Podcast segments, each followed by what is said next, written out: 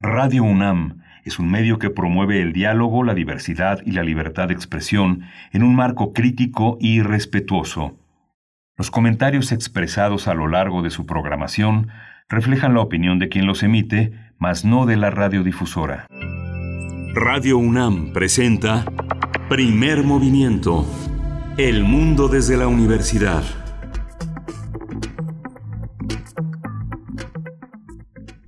Muy buenos días, bienvenidos, bienvenidas a Primer Movimiento en su emisión, emisión de miércoles 2. Miércoles 2 de septiembre son las 7 con 5 minutos de la mañana la hora del centro, donde transmitimos, aquí transmitimos desde la Ciudad de México a través del 96.1 de FM, del 860 de AM también. Nos dirige esta mañana Frida Saldívar en la producción ejecutiva. No sé si está Socorro Montes. Si no está Socorro Montes, está eh, Arturo González en los controles técnicos. Está Arturo. ¿Cómo estás, Arturo? También gracias por, por tu presencia allá en cabina, en Adolfo Prieto, 133, en Radio UNAM. Y bueno, el resto del equipo con sana distancia, pero muy presentes para esta emisión eh, de media semana. Eh, está por ahí ya mi compañero Miguel Ángel. sí, ahí estás. ¿Cómo estás? estoy. que este, no me escuchaba Frida allá en la, en la estación, ya escuchó mi teclado, que era una manera de tintilar, como cuando llegan todas las, todos los oficios aquí alrededor de las, de donde estamos transmitiendo. Eh, hoy es 2 eh, de septiembre, miércoles 2 de septiembre, y es un día después del informe. Hoy vamos a tener una de las, uno de los análisis, una de las presencias de este trabajo que a lo largo de los días eh, informa permanentemente el presidente de la República, eh, encabezando pues la línea de comunicación de su gobierno, la línea que de trabajo que todos los días asume su gabinete, pero que él encabeza a través de un sistema de comunicación muy original, muy, muy, muy polémico para, para muchos, en la batuta del día informativo, que es su conferencia todas las mañanas allá en Palacio Nacional y el conjunto de conferencias a través de las cuales eh, los distintos secretarios fundamentales informan sobre sus tareas diarias. Hoy vamos a tener un programa interesante, un programa en la que la cultura encabeza nuestros días. Vamos a tener la presencia de Verónica Ortiz Loren. Ella es eh, escritora, es periodista, ha sido una colaboradora permanente del Fondo de Cultura Económica. Originalmente ella había tomado las riendas de esta institución en España. Sin embargo, distintos mecanismos eh, complejos eh, hacen que regrese para reformular varios aspectos, pero la pandemia marcó este, este regreso inesperado, pero Verónica siempre ha estado eh, como, un, como un elemento fundamental, editorial, de comunicación, de ideas, es una mujer que, que piensa apasionadamente y que traduce sus ideas en hechos y uno de los hechos importantes es la venta nocturna del Fondo de Cultura Económica y la situación del regreso de las editoriales a la nueva normalidad, las librerías, el trabajo que se hace pie a pie todos los días, como lo, como lo han hecho muchos emprendedores, muchos brigadistas de la lectura, pues hoy nos va a hablar Verónica, Verónica Ortiz de todo este terreno en la nueva normalidad. Berenice muy interesante eh, cómo lo presentas y efectivamente, bueno, siempre eh, se agradece tener una mitad de semana mm, con inicio de lectura, así es que bueno, vamos a estar en eso con Verónica Ortiz en unos momentos más. Después llegan las fonografías de bolsillo con Pavel Granados, ustedes ya lo conocen, pero si no lo presento, es escritor y director de la Fonoteca Nacional, que en este espacio yo creo nos da pistas eh, muy, muy interesantes, muy valiosas, de no solamente del pasado, de lo que significa, por ejemplo, la tarea de una fonoteca que es resguardar el acervo sonoro, la memoria sonora de un país, sino también nos habla mucho de nosotros mismos en estos momentos, ¿no? De culturalmente, pues, eh, en lo que tiene que ver con la cultura, yo creo que nos podemos reflejar muy bien en esas fonografías de bolsillo y pues bueno, va a estar con nosotros hablando de cómo se integró la trompeta en el mariachi. Así es que el tema para las fonografías de hoy. Sí, y hoy tenemos eh, un acento particular en la información internacional, la renuncia de Shinzo Abe como primer ministro de Japón, los motivos que hacen que no concluya su periodo que está esperado para el próximo año. Le faltaba un año de trabajo, pero hay una una enfermedad inflamatoria del colon crónica que lo ha forzado a renunciar y lo vamos a tener el tema con uno de los grandes especialistas que es el doctor Fernando Villaseñor. Él es profesor del Colegio de México, él es especialista en Asia y África y aquí en primer movimiento ha iluminado mucho ese territorio de Japón para nosotros, para ustedes. Y después también seguimos con temas internacionales. Durante nuestra segunda hora vamos a hablar de Turquía y la decisión del presidente Erdogan para convertir iglesias en mezquitas. Bueno, qué complicación eh, este tema. Vamos a estar conversando con el doctor Francisco Daniel Abundis Mejía. Él es doctor en Ciencias Políticas por la UNAM, especialista en Palestina, Medio Oriente y las nuevas formas de estatalidad en Palestina e Israel. Sí, vamos a tener hoy la poesía necesaria, ya está lista. Roberto Echevarren, Uruguay, preside esta entrega de hoy.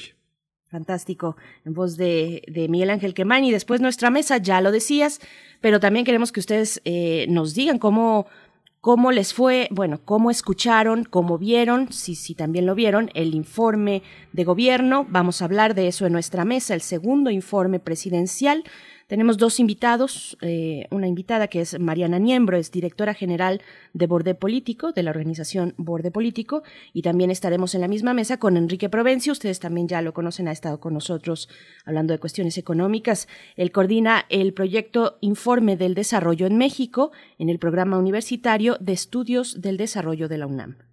Sí, vamos a tener en esta conmemoración larga, larga como la tabla periódica, a 150 años de su creación, con el doctor Plinio Sosa. Él es académico de tiempo completo de la Facultad de Química, está dedicado a la docencia, a la divulgación de la química, y hoy el tema eh, justamente es el europio, o, nadie sabe para quién trabaja. Sus temas siempre del lado de la poética, del lado de la reflexión, del significado, del, del significado de las cosas, pues vamos a tener el privilegio de tenerlo, y hoy como todos los días vamos a seguir con la información relacionada con el COVID y con la información de la UNAM. Vámonos. COVID-19. Ante la pandemia, sigamos informados. Radio UNAM. La Secretaría de Salud informó que el número de decesos por enfermedad de la COVID-19 aumentó a 65.241. De acuerdo con el informe técnico ofrecido ayer por las autoridades sanitarias, los casos confirmados acumulados se incrementaron a 606.036 y el de sospechosos a 77.129. En información internacional, la Organización Mundial de la Salud advirtió ayer que el uso prematuro de una vacuna contra la COVID-19 podría afectar los datos sobre su verdadera eficacia y seguridad. Sumya Swaminathan, científica en jefe de la Organización Mundial de la Salud, dijo que la vacuna debe ser aprobada en función de los resultados obtenidos en la fase 3 de ensayos clínicos. La experta dijo que un riesgo muy concreto es que una vacuna aprobada bajo presión tenga una eficacia demasiado alta y no ayudaría a combatir la pandemia de la COVID-19. En la información relacionada con la UNAM, escuelas y oficinas principalmente son los inmuebles que quedaron vacíos o abandonados tras las medidas de confinamiento voluntario y distanciamiento físico que se implementaron por la pandemia de la COVID-19. Estos espacios deben ser desinfectados, rehabilitados, incluso rediseñados para armonizarlos con la llamada nueva normalidad.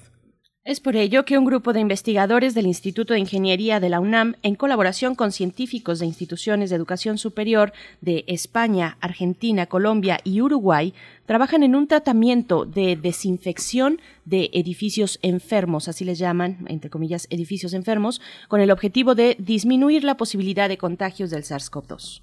Sí, de acuerdo con David Morillón Galvez, quien es profesor titular en los posgrados de tecnología ambiental en arquitectura y energía y diseño bioclimático en ingeniería, en zonas urbanas del país hay 36 millones de inmuebles y una gran mayoría de ellos no han sido habitados desde el inicio del confinamiento y están, entre comillas, enfermos debido, entre otros factores, al abandono de tuberías, ductos de aire acondicionado, en fin, ya sabe lo que pasa cuando uno deja las cosas en vilo.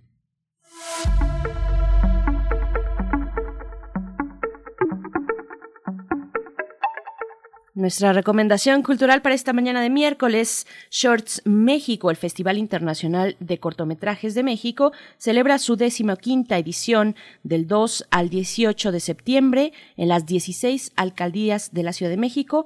Tienen 30 sedes virtuales y físicas también. En esta edición serán exhibidos más de mil títulos, 566 cintas, 349 cortos mexicanos, 83 iberoamericanos y 134 internacionales. Entre las plataformas se llevarán al público eh, bueno, que llevarán al público este festival, Shorts México, se encuentran la página de la Filmoteca de la UNAM, también está Filming Latino, Wahoo y Fest Home. Son eh, los lugares donde virtuales donde se puede uno acercar para disfrutar de este Festival Internacional de Cortometrajes de México y pueden también eh, acceder directamente a la página www.shortsmexico.com Com, o también a su cuenta de Twitter, arroba shortsmexico, igualmente en Instagram. Así es que bueno, esa es la recomendación donde participa eh, la Filmoteca de la UNAM, Filming Latino también, que son espacios pues que, que, tienen mucha riqueza fílmica y que han congregado a una buena parte de los cinéfilos y cinéfilas de este país. Y pues nos vamos a ir con música. Miguel Ángel, perdón, nada más antes invitarles de nuevo a escribir a redes sociales, hagamos comunidad, arroba PMovimiento, nos encuentran así en Twitter, Primer Movimiento UNAM en Facebook y ahora sí, la música, Milán. Sí, eh, justamente vamos a escuchar de Cocani orquestar Papigo.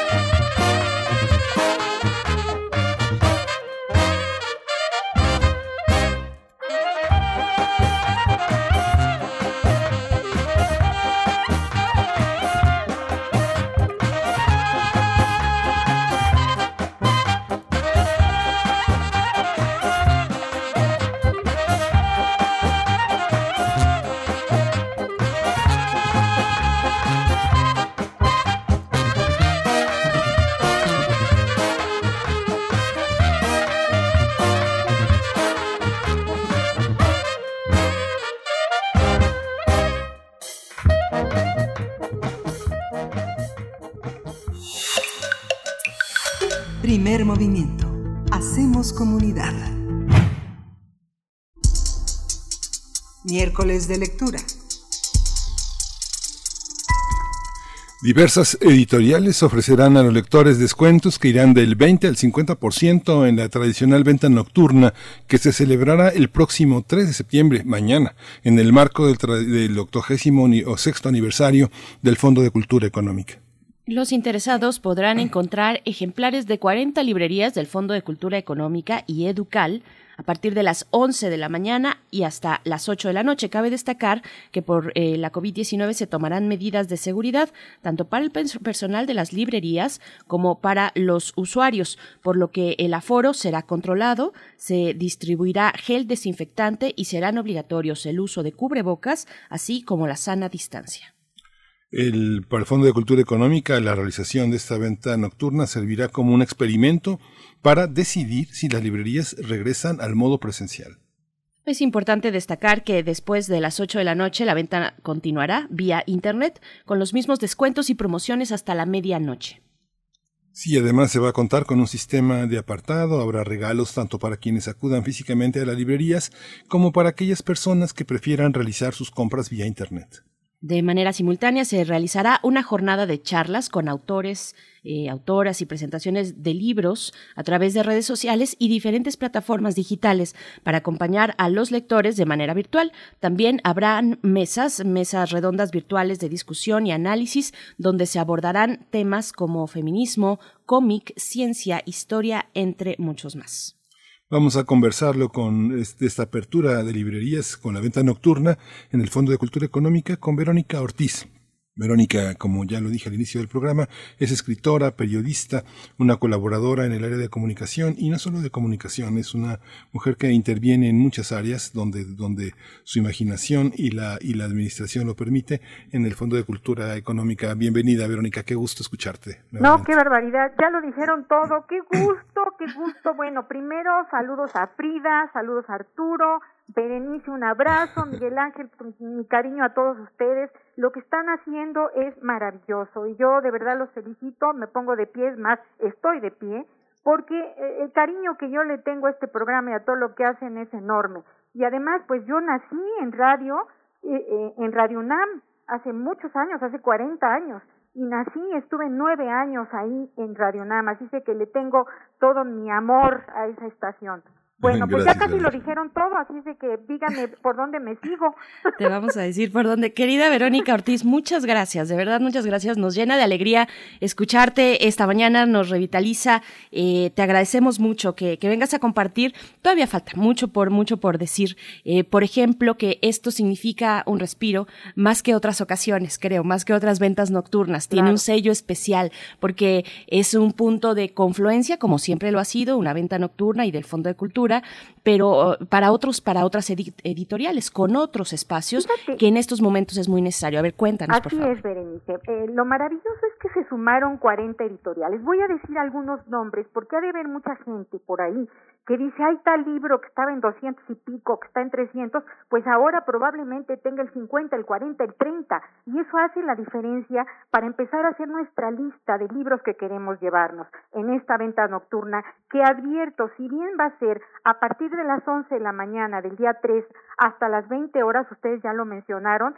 se sigue hasta las 0 horas, eh, pero vía Internet. Pero además si se si hay muchas ganas de comprar mucha gente que está interesada y todo esto se puede ampliar sábado y domingo esta es la buena noticia y van a estar bueno por ejemplo colofón textofilia planeta acal sexto piso Gedisa, almadía nexos tierra adentro cal y arena eh, cómo se llama fontamara eh, emu ficticia eh, la RUS trae unos diccionarios con unos descuentos que, bueno, maravillosos. Y quiero decir también que aparte de las 26 librerías a nivel nacional de Ducal y el Fondo de Cultura, se suma el sótano. Es maravilloso a esta venta nocturna. Todas las librerías eh, van a tener entrada, pero de una por una persona. Ojo, porque a veces vas en pareja o vas en familia, no pueden entrar de dos en dos ni de tres en tres.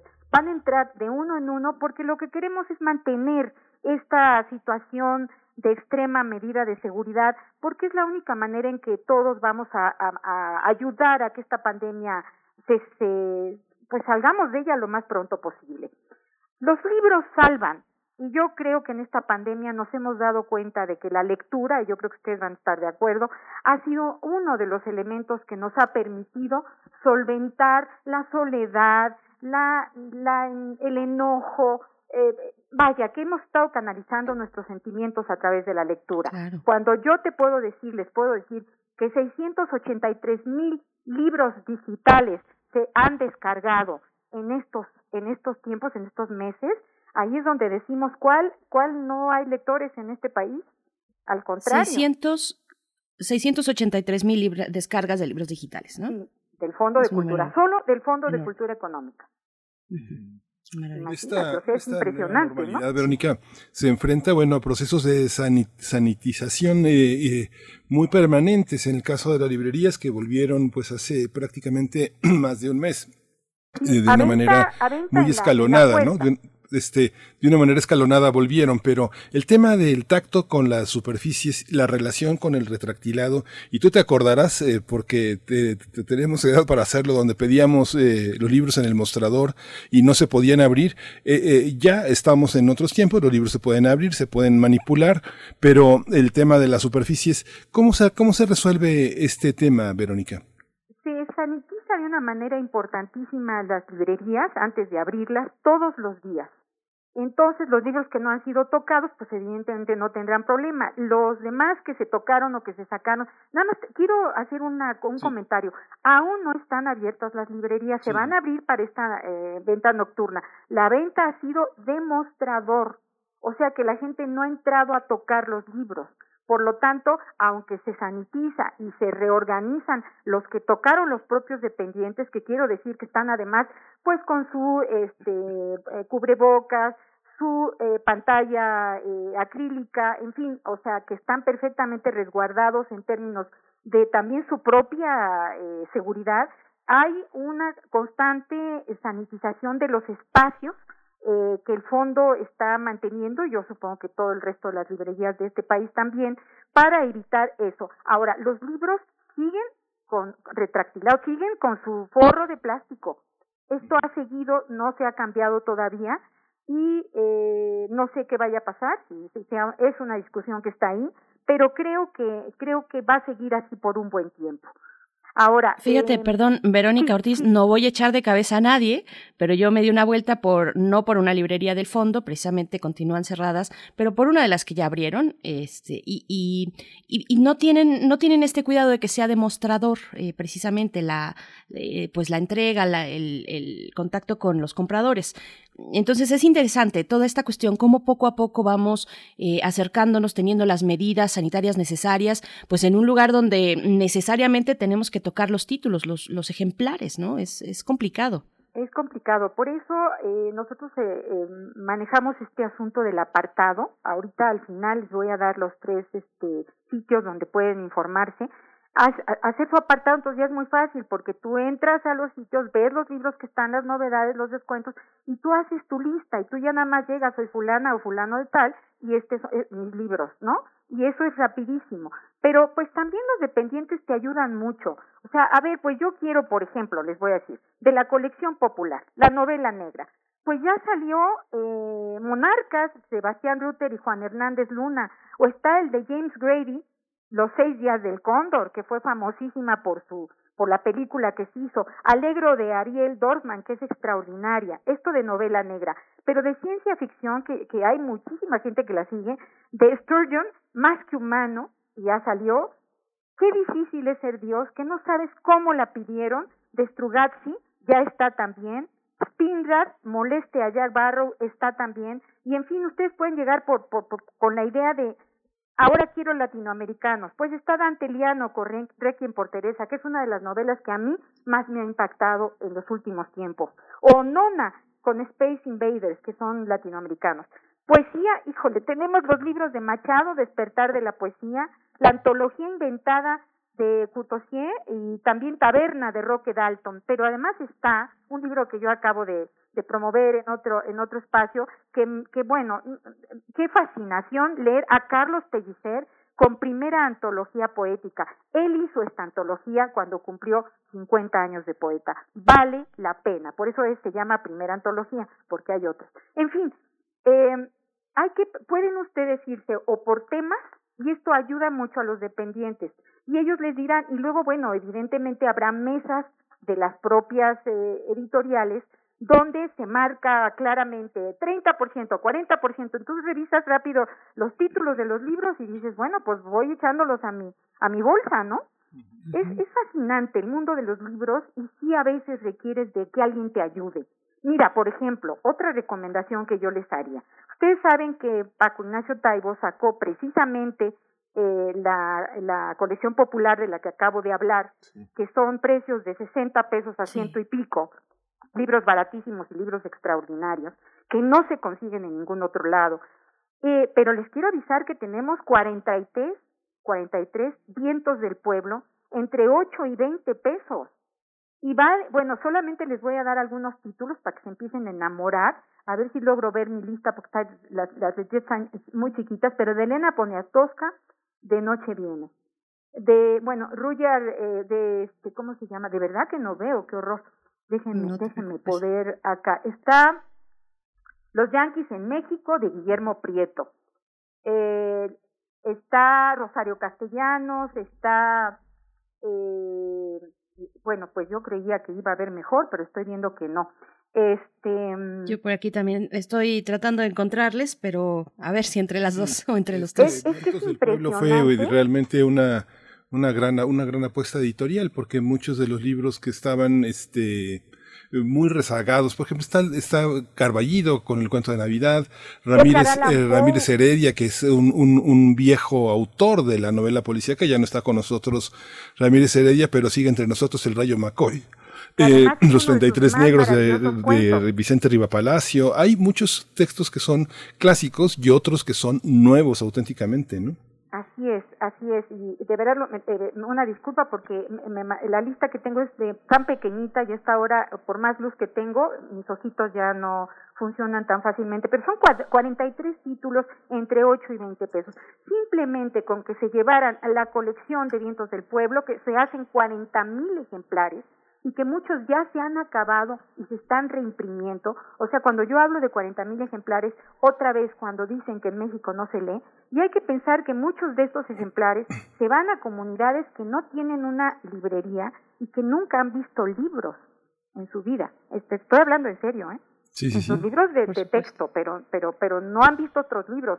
Nunca les han contado un cuento. Entonces, el fondo tiene mucho más que, que, que, ha, que ha hecho en este, en este tiempo y, y tiene, y, tiene esta parte fascinante. Bueno, les quiero contar también que va a haber eh, una venta de ejemplares firmados por Juan Villoro, que por cierto trae un cuento nuevo que vale la pena que lo pida.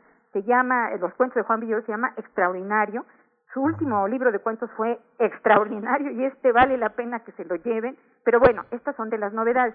Está Juan Villoro que eh, firma libros, ya tiene, ya están los libros firmados. Está el Fisgón, Yasmina Barrera, Silvia Molina que, que tiene precisamente eh, libros de historia y de libros para niños, Francisco Hinojosa, Alberto Chimal, entre otros.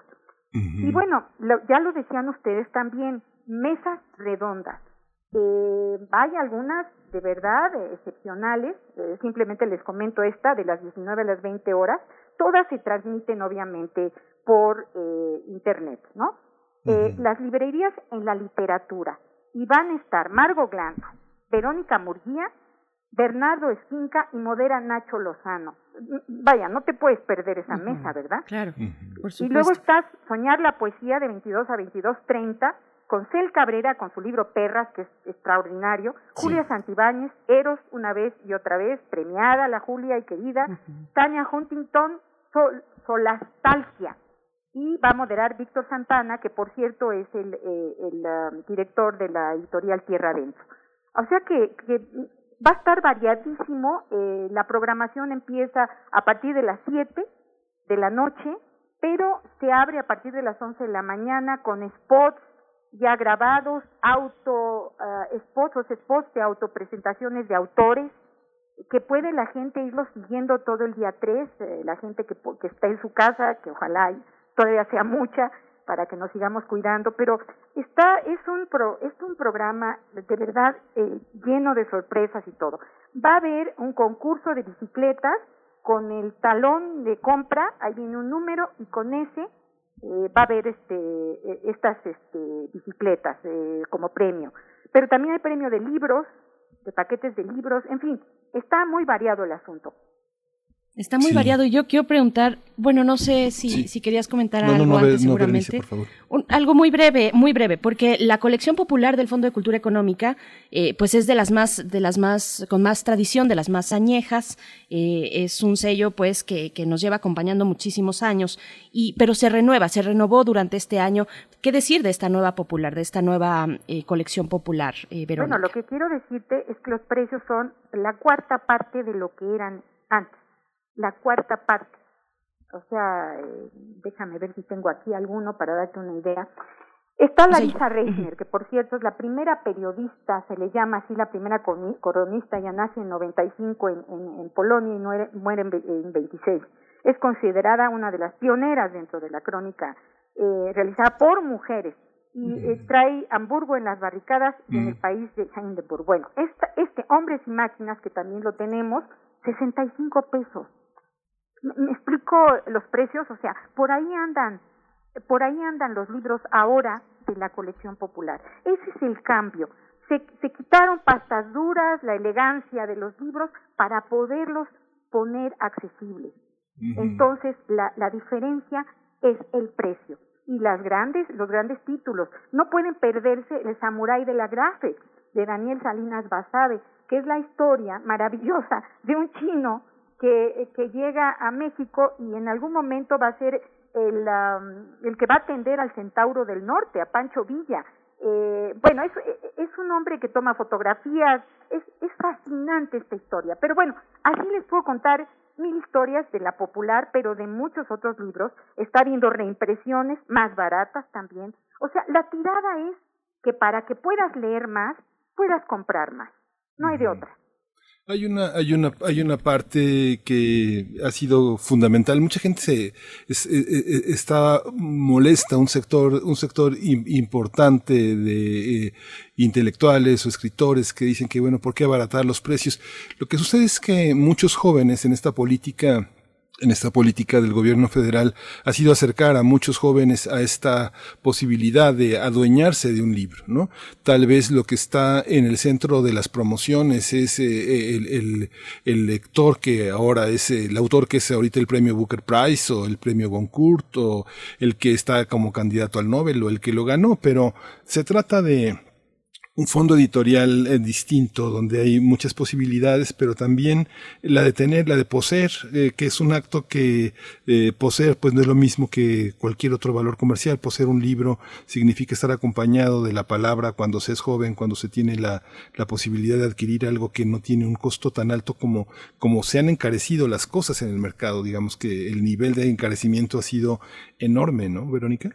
Claro, pero además, este Miguel Ángel, cuando estamos hablando de 60 millones de pobres, cuando estamos hablando de cómo está el país eh, y de los jóvenes que no tienen empleo, de, o sea, cuando vemos la realidad, la gente que esté enojada, pues que sigue enojada, yo creo que así va a vivir el resto de su vida, pero dar los libros más, o sea, los libros son más baratos porque la, no se está perdiendo dinero, porque el tipo de edición que se está haciendo obviamente es más económica. ¿Para qué? Para lo que dices, Miguel Ángel Quemain, para que la gente pueda tener más acceso a esos libros. Los libros nos transforman, los libros cambian nuestra perspectiva, nos hacen crecer, nos, o sea, es la, la, la posibilidad de respetar las otras ideas. Bueno, es inmensa la cantidad de cosas que nos dan los libros y, la, lectura. Yo te quiero decir que acabo de leer un libro que se llama Memoria para el Olvido, también de la popular, de Robert Louis Stevenson, que Borges amaba, ¿sí? Borges amaba, de Graham Greene amaba, eh, porque es, eh, él, está, él es conocido por el libro del extraño caso de Dr. Jekyll y Mr. Hyde. Bueno, aquí Memoria para el Olvido son sus crónicas. Robert Louis Stevenson, anótenlo. Cada párrafo que este hombre escribe es perfecto. No puede ser. Para la gente que quiere escribir o que escribe como yo, esta es una lección de escritura, pero también eh, te abre el panorama de un Londres fascinante, de, bueno, en fin, yo, yo lo que les digo es que claro que hay que poner menos precios a los libros, claro que hay que hacer descuentos, claro que hay que sacar libros menos caros, porque finalmente entre más gente lee, este país también cambia. Y eso es lo que estamos, por eso estamos intentando, una república de lectores. No es broma. es que para allá se va y eso es lo que se intenta. Y si tú, si tú ves a la gente rascando los bolsillos para sacar unos cuantos pesos para llevarse un viento del pueblo, ahí es donde te das cuenta la voluntad de lectura que hay, pero lo que no hay es dinero. Y se nos viene una racha tremenda, ¿no? Muy difícil. Y la lectura nos va a seguir salvando. No sé si estén de acuerdo, Berenice y Miguel Ángel. Sin duda, sin duda, Verónica, y también es una forma de hacer comunidad en torno a las editoriales que algunas, bueno, están en de verdad condiciones muy, muy alarmantes con esta pandemia. Mm, hay algunas preguntas de la audiencia y te las comparto. Verónica dice Link Ming si todos tenemos descuento o solo los maestros y si el sótano también pregunta. Entonces, ¿cómo, ¿cómo lo ves? Todos tienen descuentos, no solo los maestros. Los maestros tienen el descuento general por maestros y los estudiantes también. Tú llegas a una librería y dices, soy estudiante, enseñas tu credencial o soy maestro y hay un descuento. No, pero ahora los descuentos son para todo el mundo, entre 20 y 50% dependiendo del editorial, de los libros, etcétera. Eh, mira, toma nota, eh, bueno, puedes ir a la librería, va a haber sana distancia, van a ir entrando poco a poco, se hará una cola, supongo, muy larga, pero no importa, o sea, hay que tener, pues, eh, esta, es la fiesta del libro, ¿no? Y váyanse temprano, esto empieza a las 11 y va a estar hasta, hasta las 20 horas. Pero si también entran a www.fondodeculturaeconómica.com, ahí pueden también hacer el apartado o y también está www.elfondoenlinea.com. Estas dos eh, sitios, direcciones, para que ustedes puedan ver qué hay, ir apartando o ya llevar lista su lista. Listísima la lista para la compra. Esa es, pero sí, la, la, eh, el descuento es para todos. Sí, fíjate Verónica que mucha gente ha tenido como mucha reserva con la transmisión en línea, con el contacto a través de estos formatos de pantalla, las plataformas donde se presentan libros o se dan conferencias, tal vez por esta idea de que se ha utilizado de una manera muy comercial, pero muchas presentaciones de libros han estado abarrotadas en pantalla, cosa que no sucedía en, a veces en la parte presencial, o porque llovía, o porque está lejos en una ciudad tan compleja como esta, pero mucha gente del interior del país se conecta. Si uno ve la, la, la gráfica de una presentación de un libro, uno tiene 20 personas en Michoacán, este, 15 en Veracruz, 10 en Zacatecas, que es algo que no sucedía. Siempre sabían de oídas eh, las personas del interior de esta vida intelectual tan interesante, ¿verdad? Que se vive en la Ciudad de México y que, pues, eh, de, a cuentagotas van los autores, se presentan en foros que tal vez en el interior del país tampoco son tan masivos y siempre se están, siempre están lejos los autores. Estos formatos, ¿qué tan importantes son en esta nueva etapa, en esta nueva normalidad para una editorial tan importante como el fondo, Verónica? Mira, yo lo he visto porque en Desde el Fondo, que es un programa que sale los miércoles de, de 8 de la noche en adelante, eh, se conectan miles. Cuando hablo de miles son miles. Y hacen, se conectan, preguntan sobre libros ah, después del programa, que es una serie de secciones sobre recomendación de libros. Después Paco Ignacio Taibo se queda contestando preguntas. Yo nunca he escuchado un hombre que sepa más ni a una mujer que sepa más de libros que Paco Ignacio Taibo. Dos. Porque yo creo que este hombre se ha dedicado a, desde que tenía dos años a leer libros. No veo otra manera de, que sepa tanto. Entonces le hacen unas preguntas de libros que yo en mi vida he escuchado el nombre y, y, él te contesta que sí, que la edición, que tal y que lo vamos a tener o no y que, y que el precio y que lo pueden encontrar en librería de viejo. Y entonces la gente está fascinada porque te están dando una guía para la lectura eh, las, eh, los zooms que se están haciendo, lo que tú dices, lo que, lo que comentan ustedes dos, Miguel Ángel y Berenice, eh, estas dinámicas nuevas, esta nueva normalidad, nos está haciendo a todos, inclusive a, a, los, a, los, a los ya, este, como yo, de 70 años, a, a, a conformarnos una, una comunicación distinta, eh, eh, yo no solo pienso en la parte técnica, que, a mí me, yo la odio, pero bueno, porque vengo de otra época, pero sin embargo, ya que la estoy pudiendo usar y que me estoy acercando a ella, qué fascinante es poder acercarte de esta manera a los autores, a los libros, a las conferencias, a la música, etcétera, etcétera, la danza, la ópera. Es fascinante. Y antes, pues no teníamos ese acceso, es más, la gente ni se acercaba.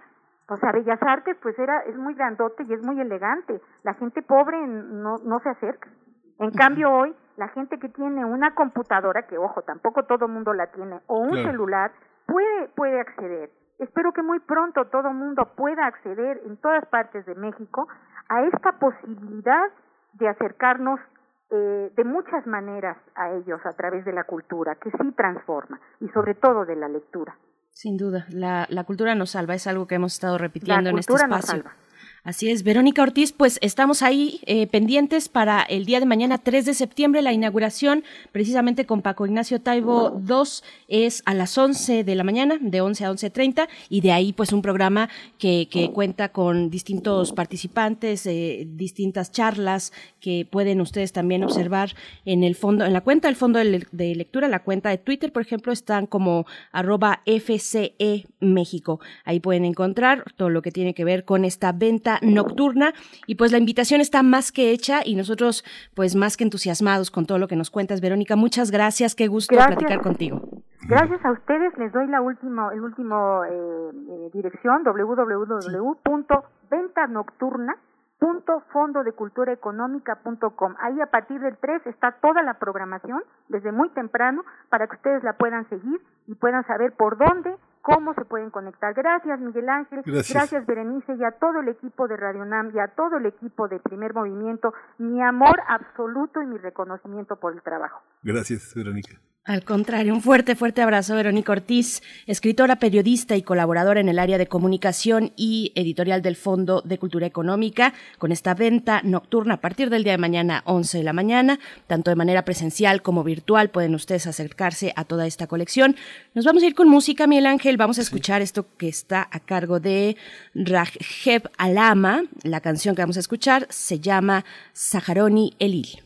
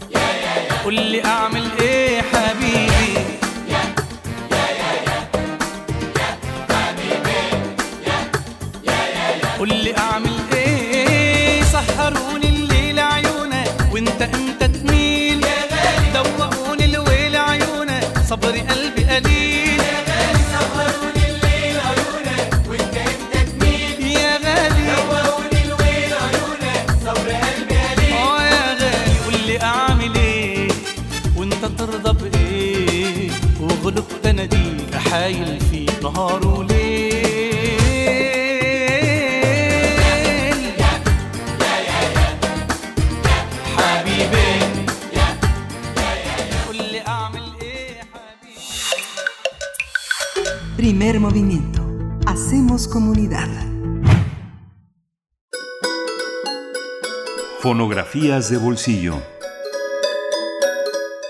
Pues hoy es miércoles y es miércoles de fonografías de bolsillo con Pavel Granados. Él es escritor y director de la Fonoteca Nacional y es nuestro amigo y cada miércoles nos acompaña con sus fonografías. Hoy el título es eh, una pregunta. ¿Cómo se integró la trompeta en el mariachi? Querido Pavel, ¿cómo estás? Buenos días, te mandamos un abrazo. Estamos Miguel Ángel Quemain y Berenice Camacho en este lado. Hola, Bere, Miguel Ángel, pues qué gusto saludarlos como todos los miércoles. Eh, buenos días. Pues es que el otro día platicamos un poco de, de los duetos, ¿no? De la, y cómo se había hecho, cómo se había creado la canción ranchera, pero una cosa que yo creo que es, tiene, es muy importante y tiene su, así como su aura de misterio, es la idea del, bueno, la trompeta como un elemento a lo mejor infaltable del mariachi. Yo creo que incluso muchos no se pueden imaginar el mariachi sin la trompeta y sin embargo es un elemento, yo diría que es extraño en el mariachi porque la definición realmente de lo que es un mariachi es, o como han dicho muchos de los estudiosos del mariachi, es que sería una formación musical basada en las cuerdas, ¿no?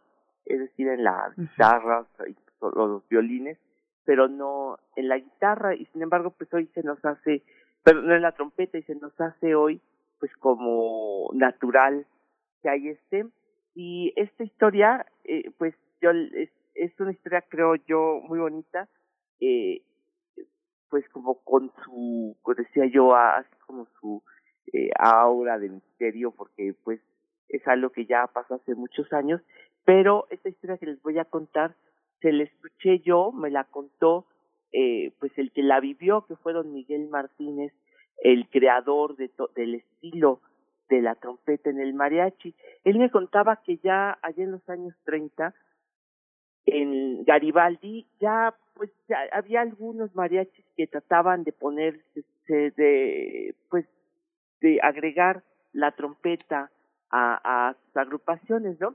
Y que iban muchas personas a Garibaldi y decían, bueno, está bien, vengas este mariachi conmigo. Iban todos, naturalmente, a veces con el trompetista, y las personas decían, mire, está bien, véngase todo el mariachi, pero el de la trompetita ese que no toque, yo les pago igual, nada más no vaya a tocar el de la trompeta. O muchas veces se asomaba la muchacha a la que le llevaban a serenata a su ventana y le decía a, a su novio, oye, qué bonito, gracias por tu, por la serenata, pero, pero ¿por qué trajiste a la trompeta? O sea, que no gustaba la trompeta. Eh, era algo, era un, eh, eh, pues un eh, experimento fallido en la música de entonces.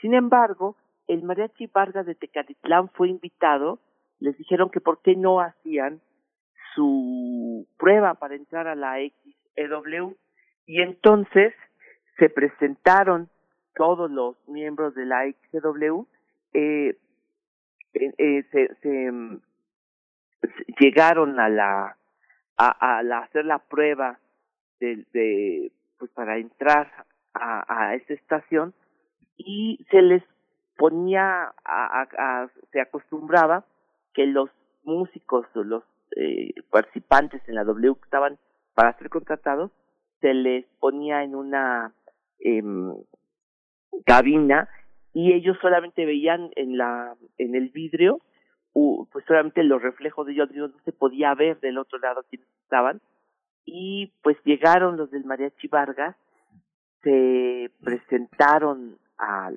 a su prueba, tocaron algunos sones, les dijeron, a ver, toque alguna canción, toquen algunas cosas, y los del mariachi empezaron a tocar. Finalmente, cuando terminaron de hacer su prueba, se vieron con el director artístico del XW y les dijo, oigan, fíjense ustedes que nos gustó mucho, realmente tocan ustedes muy bien y los vamos a contratar. Nada más que les vamos a, decir algo, hacer una, un pequeño comentario.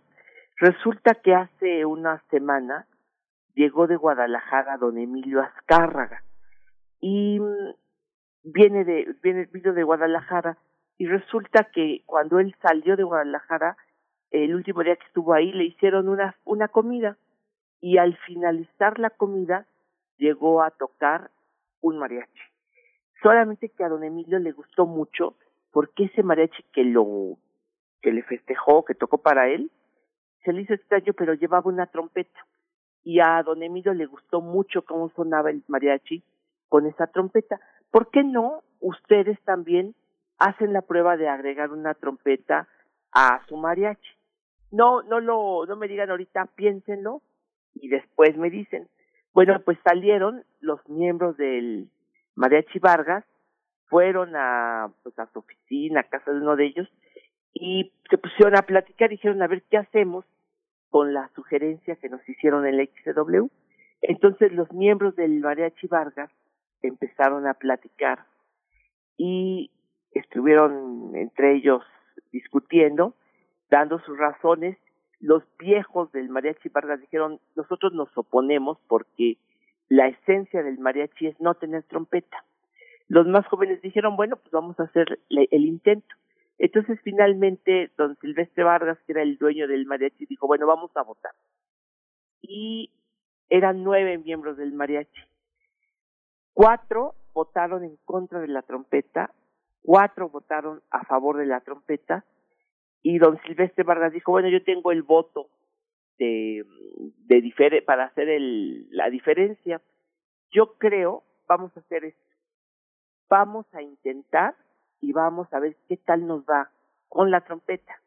Y si finalmente nos va mal con la trompeta, pues la quitamos y ya nos, no, nosotros nos, no, nos deshacemos de la trompeta, vamos a, a, intentar, vamos a hacer la prueba. Y entonces el mariachi Vargas se presentó finalmente con una trompeta a la XW, porque muchas veces se oye la leyenda de que fue don Emilio Azcárraga el que puso, el que condicionó, fue el de la idea de la poner la trompeta en el mariachi. Pues sí, pero no fue una ocurrencia de él, sino que lo había escuchado ya, porque de hecho durante mucho tiempo los mariachis ya habían hecho algunos eh, eh, pues, experimentos, ¿no? Hay algunas fotos, por ejemplo, de antiguas del mariachi con un trombón, porque a lo mejor en algún momento los mariachis experimentaron en poner un trombón. Por ahí conozco alguna grabación anterior al mariachi Vargas, donde se escucha un mariachi con una flauta, por ejemplo. Entonces era más bien una época donde ya había ciertas experimentaciones, ¿no? Esto que vamos a escuchar ahorita, estamos aquí oyendo de fondo, es cuando el mariachi puso dos trompetas. Es el mariachi pulido y es don Miguel Martínez eh, que está tocando de una manera, por ese virtuosismo que lo caracterizaba don Miguel Martínez, la trompeta. Bueno, me contaba él que cuando se puso la segunda trompeta al mariachi, los empresarios decían, uy, si de por sí a mí no me gusta con una trompeta, y ahora los mariachis ya le pusieron dos trompetas. Pues esta es una grabación de 1952. El mariachi pulido, la trompeta principal es don Miguel Martínez. Vamos a escuchar y volvemos contigo, querido Pavel.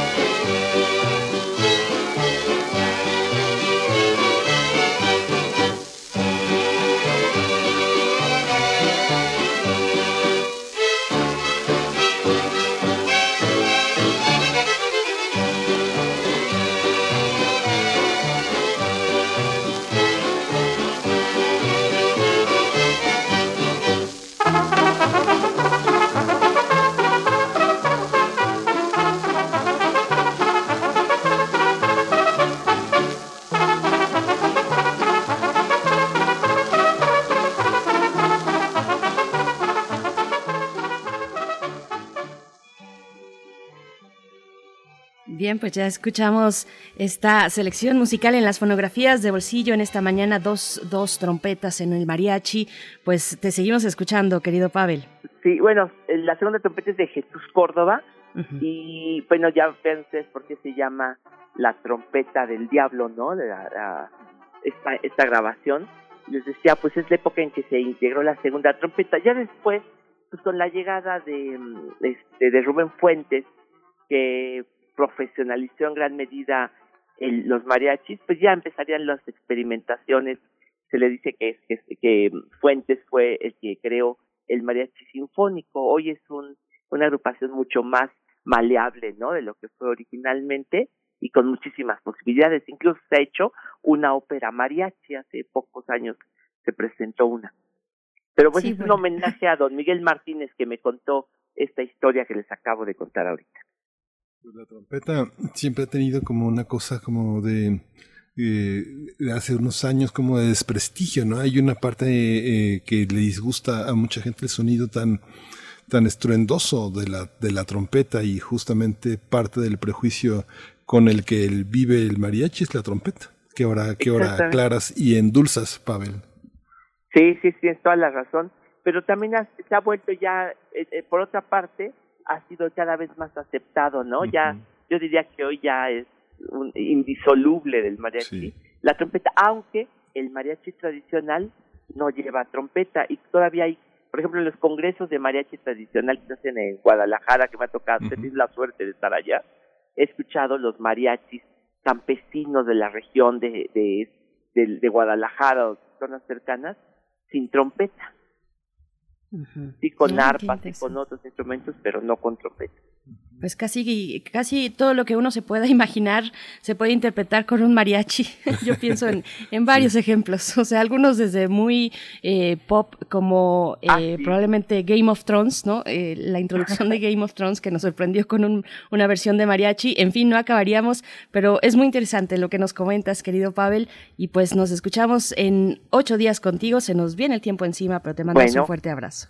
Nos vemos, Bere, Miguel Ángel. Qué gusto saludarlo. Ahí Gracias, toda la, ¿Eh? la, cartelera de la fonoteca que está en línea ahorita todas nuestras actividades. Sí, Pavel, la tenemos muy, muy presente y está en nuestras redes también. Hay una, tenemos que despedirnos de la radio universitaria. Gracias. gracias, Pavel. Hasta pronto. Nos despedimos de la radio universitaria de Chihuahua, que ya, ya nos dieron las ocho, pero este, pero quédese aquí en primer movimiento. Regresamos en unos minutos. Síguenos en redes sociales. Encuéntranos en Facebook como Primer Movimiento y en Twitter como arroba PMovimiento. Hagamos comunidad.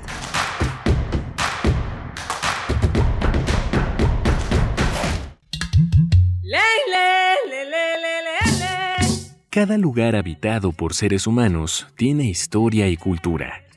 La música emerge de la tierra como un tipo de planta según el clima. Se alimenta de costumbres, ritos, instrumentos, sensaciones y pensamientos. ¿Quieres escuchar los sonidos de la Tierra? Iniciemos el camino sin brújula. Todos los domingos a las 18 horas por Radio UNAM. Conoce al mundo por su música. Radio UNAM. Experiencia sonora.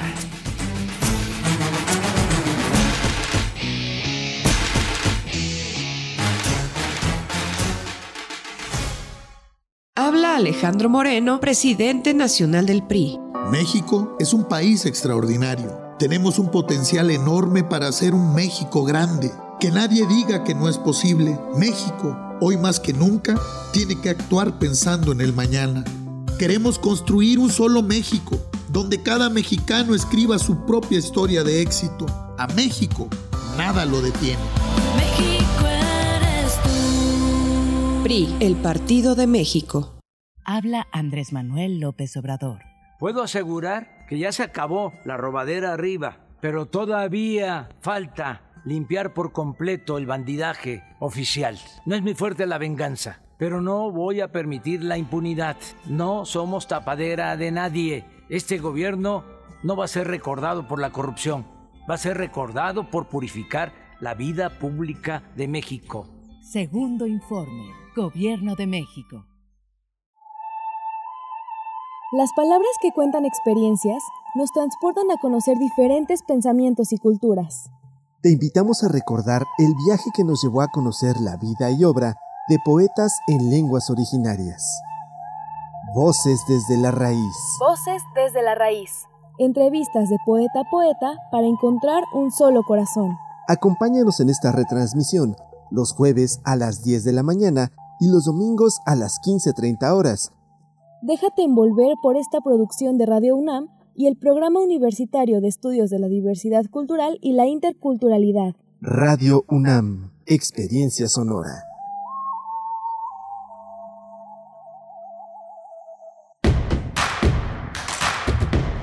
Queremos escucharte.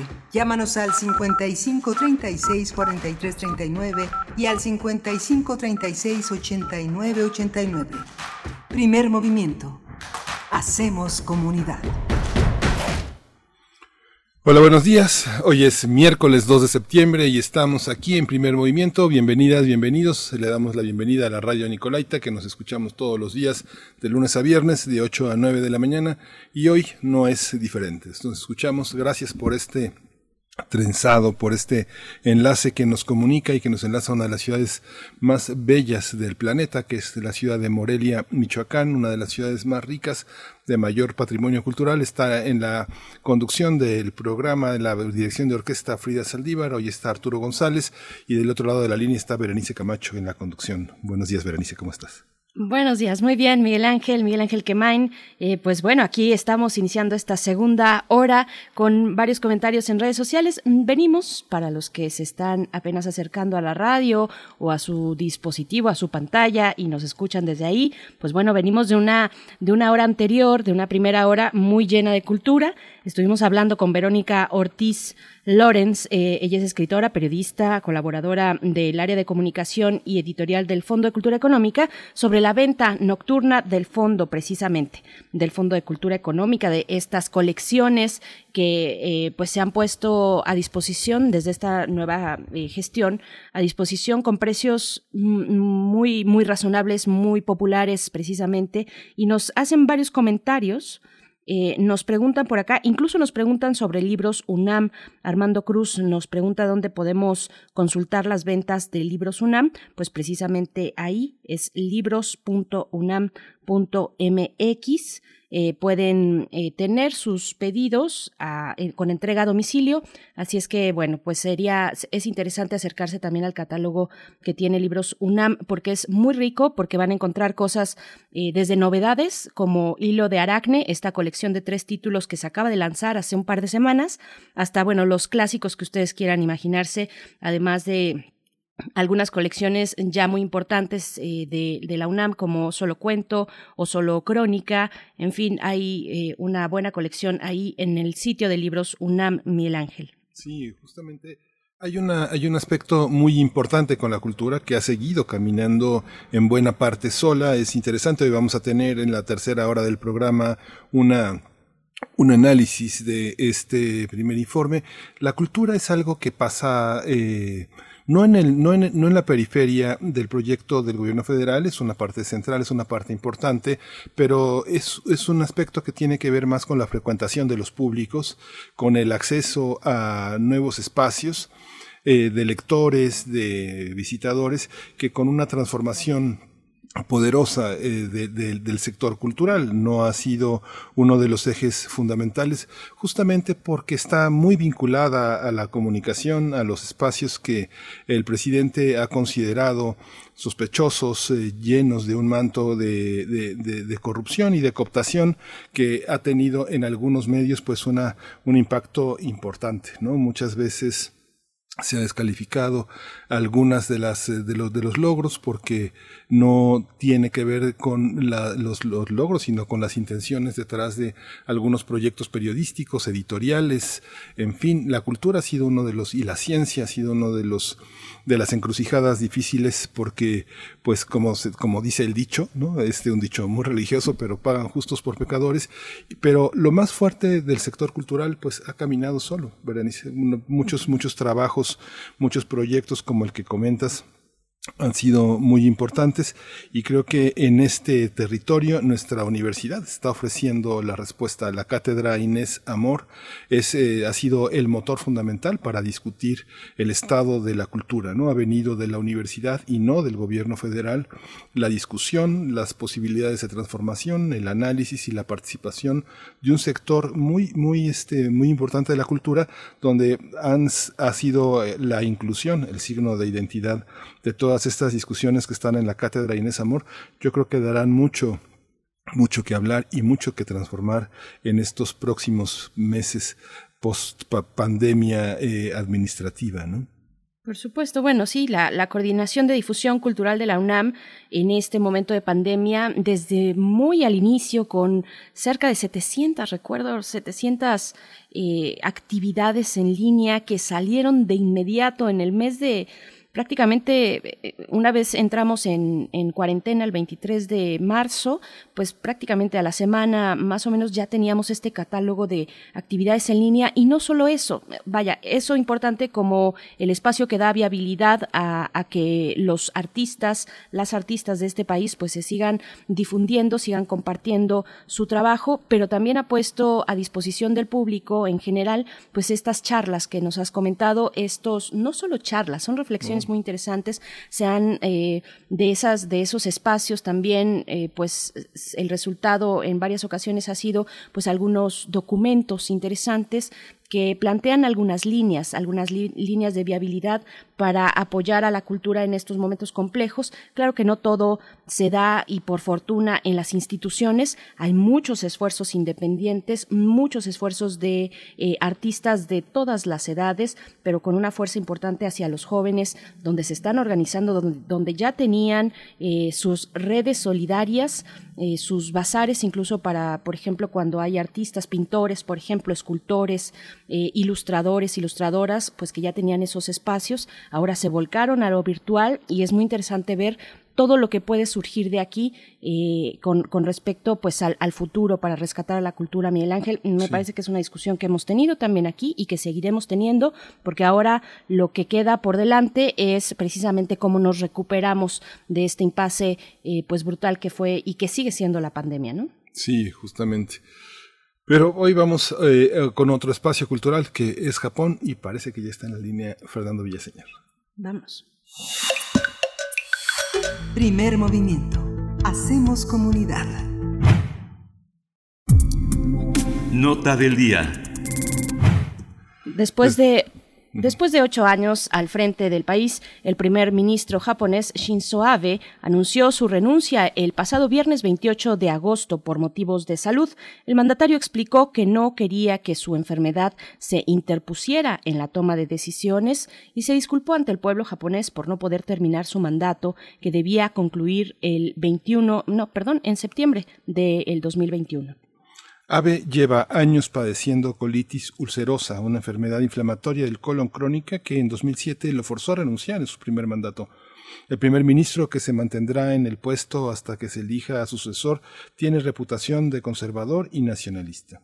Además, se le conoce por impulsar la economía del país a través de un plan catalogado de agresivo y conocido como Abenomics que impulsa un masivo estímulo económico estatal, otro monetario y una reforma estructural.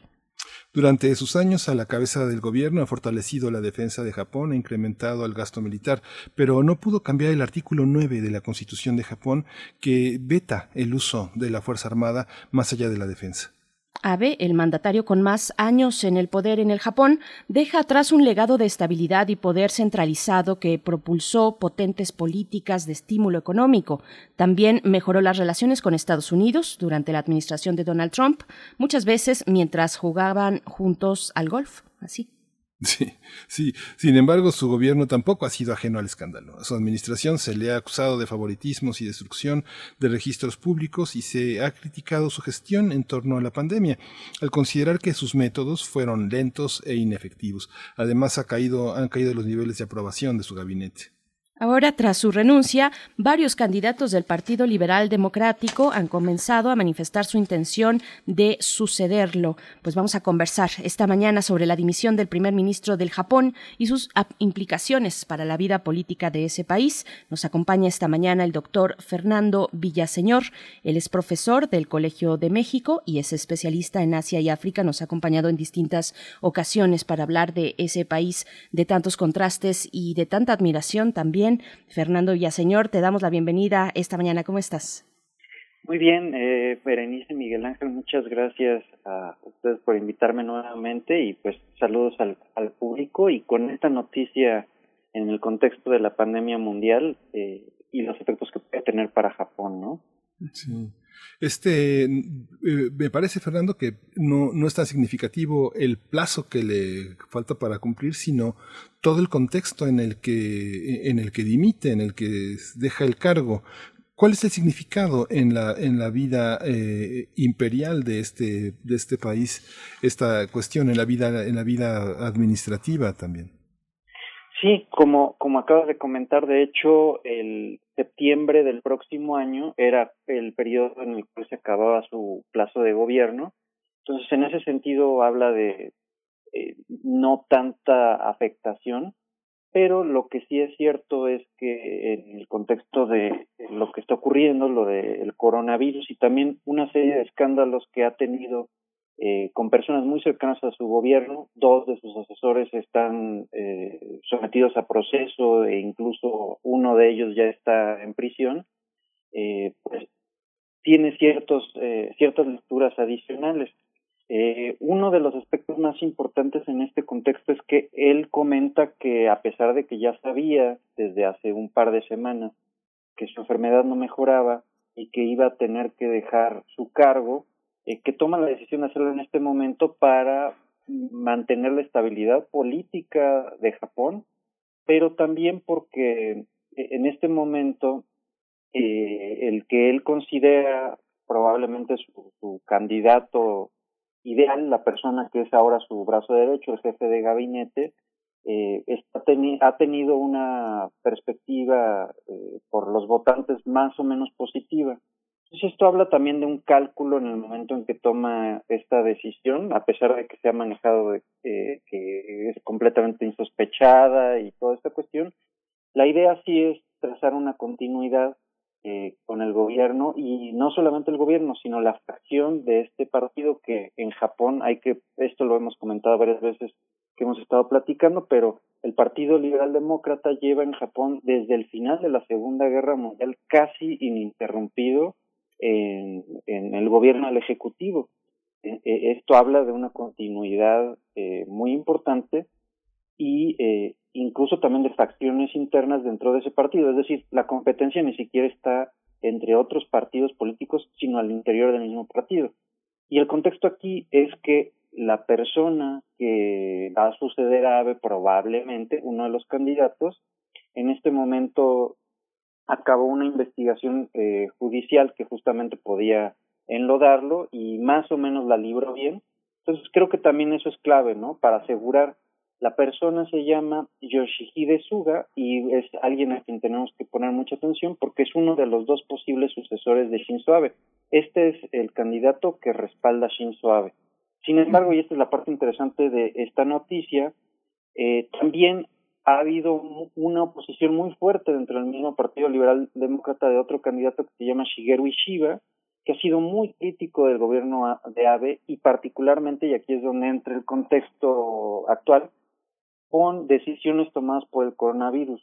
Eh, Shigeru Ishiba, por ejemplo, hizo público que se mandaron cubrebocas que no cumplían con los estándares de seguridad por parte del gobierno de Shinzo Abe. Incluso se le llamaron Abenomas, máscaras, este, digamos, de, de Shinzo Abe, y fue un, una pifia terrible porque ni siquiera eran de las especificaciones de tamaño suficiente. Y quien hizo, quien, quien avivó las llamas de este escándalo fue este político, Shigeru Ishiba. Entonces, ese es el contexto en el cual ocurre la, eh, eh la dimisión. En votantes Parece que Shigeru Ishiba eh, tiene esta ventaja, pero hay que tener en cuenta algo muy importante y es que eh, el electorado japonés realmente no es tan cambiante, no es este, vamos, no le gusta mucho eh, eh, hacer estos cambios importantes de timón y habrá que ver eh, si, si apoyan eh, realmente este cambio porque en última instancia, y es el último que comento para abrir, eh, recordemos que como esta dimisión ocurre antes de que acabe el término, la sucesión es solamente por un año, en el mejor de los casos. Eh, la decisión que se está tomando ahorita más bien es para las elecciones que van a hacer en septiembre del siguiente año, en donde probablemente, eh, independientemente cuál sea el resultado, hay que ver a estos dos hombres, independientemente de quién quede de estos dos, Yoshihide Suga, que es el candidato oficial, o eh, Shigeru Ishiba, que es el contendiente y opositor, porque independientemente de cuál quede, cualquiera de ellos dos podría ahora sí optar por obtener un voto eh, popular de los japoneses, ahora sí, no solo de, dentro del partido, este, pues para gobernar por cuando menos cuatro años. Y ese es el contexto en el que está ocurriendo esta dimisión. Sí, eh, mm, Fernando ya señor, bueno, no puedo, no podemos dejar de preguntarte sobre los eh, resultados, digamos, o cómo has, digamos, o cómo ha sido calificado Shinzo Abe eh, frente a la gestión de la pandemia. Creo que es un elemento también muy importante, como lo es en todos los países en este momento, ¿no? Sí, definitivamente. y aquí eh, algo importante de mencionar es que incluso antes de que en el resto del mundo prácticamente se, hicieran los, los cierres, eh, Corea y Japón fueron los primeros dos países, bueno, obviamente junto con Wuhan en China, pero los primeros dos países que, por ejemplo, cerraron escuelas. Sin embargo, eh, digamos, dos meses después del cierre de escuelas, que fue en marzo, eh, principios de marzo eh, de este año, eh, por la presión que tuvieron en distintas provincias en Japón, volvieron a abrir escuelas y hubo algunos contagios. tuvo ese problema, tuvo el problema que acabo de mencionar de las, eh, los cubrebocas y sobre todo el, el tema de que no ha podido, como casi realmente nadie en el mundo, ningún líder en el mundo, eh, poder balancear el tema económico junto con el de, el de salud. Eh, aquí algo que, que sale mucho eh, en los medios es por qué Corea y Japón han tenido un bajo número de contagios. Y la pregunta tiene que ver es, tiene que ver con sus líderes.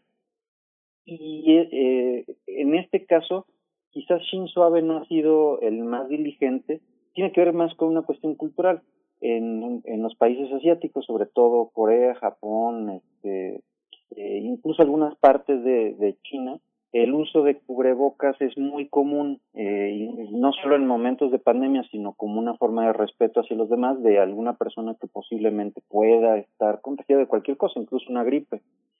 Eso ha tenido que ver eh, y también eh, pues la experiencia que tuvieron obviamente con con la gripe aviar que empezó por allá, justamente Corea y Japón, para mantener los números bajos. Respecto de la decisión y cómo lo ha manejado Shinzo Abe, más o menos es igual que en otros países eh, y sobre todo tiene este aspecto en el que eh, más que preocuparse por la salud, eh, o esa es la percepción que tienen muchos votantes actualmente de, de, de los japoneses, pues ha seguido los vaivenes políticos de si se considera bien, si tiene presiones de las cámaras de comercio, para ver si abre o no eh, sectores de la economía. Entonces, eh, digamos, no ha sido decisivo eh, la forma en la cual lo ha manejado. Esto sea, igual que en otros países en el mundo, eh, dentro de cada una de las provincias se ha resuelto de manera diferente, pero, digamos, no es de los puntos fuertes en la aprobación como lo ha hecho. No sé si esté Miguel Ángel por ahí. Bueno, solamente un, comentario. Hay que decir que eh, ahora con esta cuestión del cubrebocas, bueno, en estos países, tanto Corea del, eh, del, Sur como en Japón, se usan incluso como un artículo de moda, ¿no? Lo usan mucho los jóvenes, tienen impreso en el frente el probablemente el nombre de la banda, de su banda favorita, o tienen algunos diseños, vaya, algo que, que trasciende incluso las cuestiones de salud y de respeto, por supuesto que tú nos mencionas, y también tiene esta cuestión de ser un artículo de moda. Miguel Ángel, perdón. Sí, no, no, no. Esta, esta cuestión de la pandemia en Japón, en un, en, un país donde todas las medidas de seguridad son tan sistemáticas, el tema de la pandemia, ¿qué desorganizó, Fernando? ¿Sí tú crees que eh, hay un Japón eh, prepandemia y un Japón pospandemia en este sentido? Eh, bueno, sí, definitivamente. Eh, Japón tiene eh, a su favor, eh, bueno, eso es un poco controversial decirlo, pero con tantos desastres tanto naturales como las pandemias que empezaron a, ahí justamente o infecciones importantes, eh, el SARS, pero también la gripe, la primera gripe aviar importante de finales del siglo pasado, pues justo fue en la región, tienen esa, esa experiencia. Sin embargo, definitivamente creo que va a haber un antes y después. Algo que, por ejemplo, no he comentado, pero es muy relevante y le pega directamente al gobierno de Abe, es el tema, no olvidemos, eh, con todo lo que está pasando, eh, se nos olvida, pero eran las Olimpiadas. Este año las Olimpiadas se tenían que haber celebrado en Japón y se tuvo que, mm, obviamente, postergar. Y esa es la pregunta, ¿se está postergando, se está suspendiendo o se está cancelando? Todavía no hay una respuesta unívoca a esto. Y esto ha implicado deuda, esto ha implicado todavía no tomar una decisión. Se van a llevar a cabo las Olimpiadas y en qué forma el año que sigue. Y es uno de los retos que va a tener la siguiente administración. Respecto a si hay un antes o un después de, eh, coronavirus en Japón, pues definitivamente va a ser así. están destacando algunos elementos por los cuales Japón nunca eh, ha sido conocido como desigualdad, desigualdad social. Eh, los japoneses desde los 70 hasta muchos actualmente consideran que todos son clase media y, y, esto está exacerbando el hecho de que en realidad no es así. Eh, un tema también que parece micro, pero es muy importante y fue de las promesas que hizo Shinzo Abe, es que las mujeres eh, no han podido tener una inclusión laboral, política, y ahora en el coronavirus, pues obviamente están teniendo una afectación aún mayor porque no se desarrollaron los esquemas de guarderías, de protección, incluso de, establecer legalmente que eh, no debería haber una discriminación laboral eh, y que se designara un tiempo específico para el cuidado de los hijos, todas esas cuestiones que fueron promesas de campaña de AVE desde que tomó el, el, el mando en 2012, pues fueron de las cosas que no se hicieron. Hubo cuestiones positivas en su gobierno definitivamente, pero el, coronavirus está exacerbando estas eh, que quedaron pendientes. Eh, la última que quizás quisiera comentar porque es muy relevante es y es quizás lo que les preocupa a los votantes en, en Japón respecto a la continuidad del cambio es la relación muy estrecha que se hizo, incluso yo diría personal que se hizo entre Abe y Trump. ¿Qué iba a pasar con eh, esa relación? Porque no fue una relación del gobierno de Japón con el gobierno de Estados Unidos. Fue de Shinzo Abe con Donald Trump. Ya lo decía Berenice al empezar la nota. Esas, esas este, tardes de, jugar golf se van a pasar al, a quien ocupe el lugar de Abe, este, cómo se va a manejar. Y porque al final de cuentas es uno de los eh, países que tiene más incidencia también en la política japonesa. Yo diría que el, los, el país al exterior de Japón que tiene más influencia definitivamente es Estados Unidos. Y también aquí, para relacionarlo con el antes y el después de Japón, perdón, del coronavirus, ¿Cómo van a coordinar esa respuesta para eh, la distribución de la vacuna? Hay que tener en cuenta que Japón también es de los principales países que está en la carrera de producir la vacuna. ¿Cómo van a coordinar esto con Estados Unidos? Todos estos son retos que eh, eh, están ocurriendo ahora y yo cuando pensaba en esta noticia, pues la decisión es y cambiar el caballo un poco a la mitad del, del, río. No es que lo haya hecho también AVE, este, definitivamente mucha población, sobre todo la joven, le gustaría tener algún cambio, este, pero en estos momentos, por la, el, perfil cultural que tienen los japoneses, yo pensaría que van a apostar por la continuidad. eh, Fernando, yo también te pregunto, Siguiendo con las cuestiones culturales, mencionabas el uso del cubrebocas como algo que se acostumbra en, en Japón y también en Corea. Eh, pero también una cuestión que quiero preguntarte, la, la distancia social que, que, yo entiendo que ya se tenía, digamos, que está atravesada tal vez por la tecnología, donde el contacto y la comunicación pues se da precisamente a partir de la tecnología, de aplicaciones. Incluso eh, entiendo que algunos, eh, que una buena cantidad de jóvenes probablemente en las ciudades, en los espacios urbanos, pues prefiere expresar su sexualidad a partir de aplicaciones, por ejemplo, o de cuestiones de inteligencia artificial de programas, en fin, toda esta cuestión que para nosotros no es que esté lejana, pero siempre ha parecido algo como distópico. Eh, ¿cómo, ¿Cómo ponderar estas cuestiones culturales con la contención de la pandemia, la sana distancia, por supuesto? Sí, es un fenómeno muy interesante porque a pesar de que tienen toda esta este avance siempre se ha visto, al menos desde los 70 a Japón como la vanguardia en tecnología, y hablando nuevamente de esta división, creo que hay dos eh, generaciones importantes aquí, porque efectivamente los jóvenes, incluso ya no solamente para trabajo, sino para expresión, hasta para relaciones emocionales, están definitivamente muy conectados, pero las personas que tienen más de 40 años siguen atadas a un esquema de trabajo eh, tradicional en el que hay que ir a la empresa, checar tarjeta, este, trabajar horas extras. Y eh, eh, ah, justamente lo, esta cuestión del coronavirus está poniendo de manifiesto estas cuestiones porque muchas empresas no se han podido actualizar para hacer esto del trabajo en casa.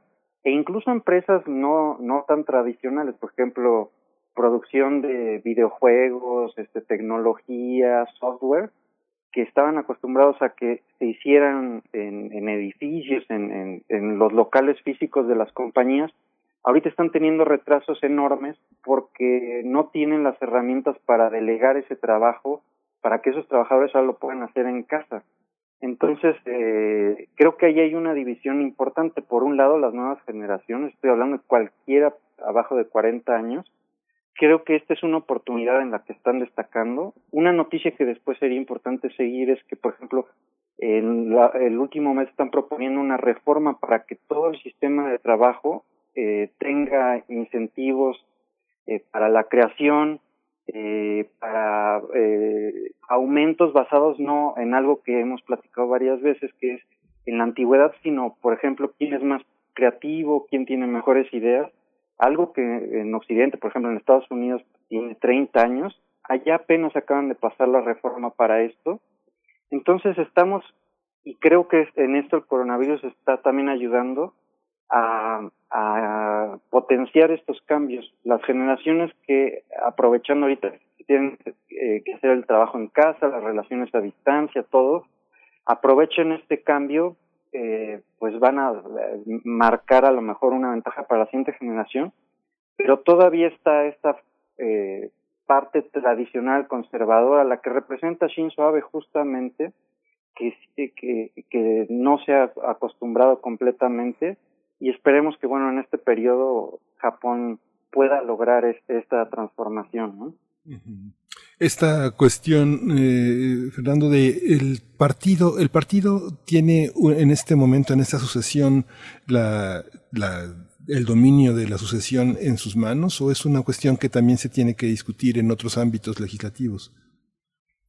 En este momento, como justamente es eh, todavía estaba en término el primer ministro y como es un gobierno parlamentario este, tradicional, digamos, parecido al de, lo más parecido sería el de, el de Reino Unido, eh, realmente queda en manos del partido que está en el gobierno, el Partido Liberal Demócrata, es decir, no puede quedar la oposición otro partido.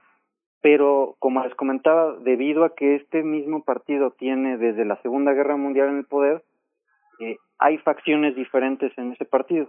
La, la decisión entonces va a ser qué facción se queda. Y no es menor porque dentro de estas facciones, a pesar de que es el mismo partido, las, las visiones pueden ser muy, muy diferentes. Por ejemplo, Ishiba, el, el opositor eh, Abe, eh, se opone a, a la parte militar que empezó a desarrollar Abe para, para poder eh, contar con con Japón participando en, en conflictos armados, toda esta parte, eh, y sin embargo, eh, quien él, quien el candidato Suga, el que está eh, proponiendo Shinzo Abe, al contrario, está tratando de que se pueda lograr esta reforma al artículo noveno.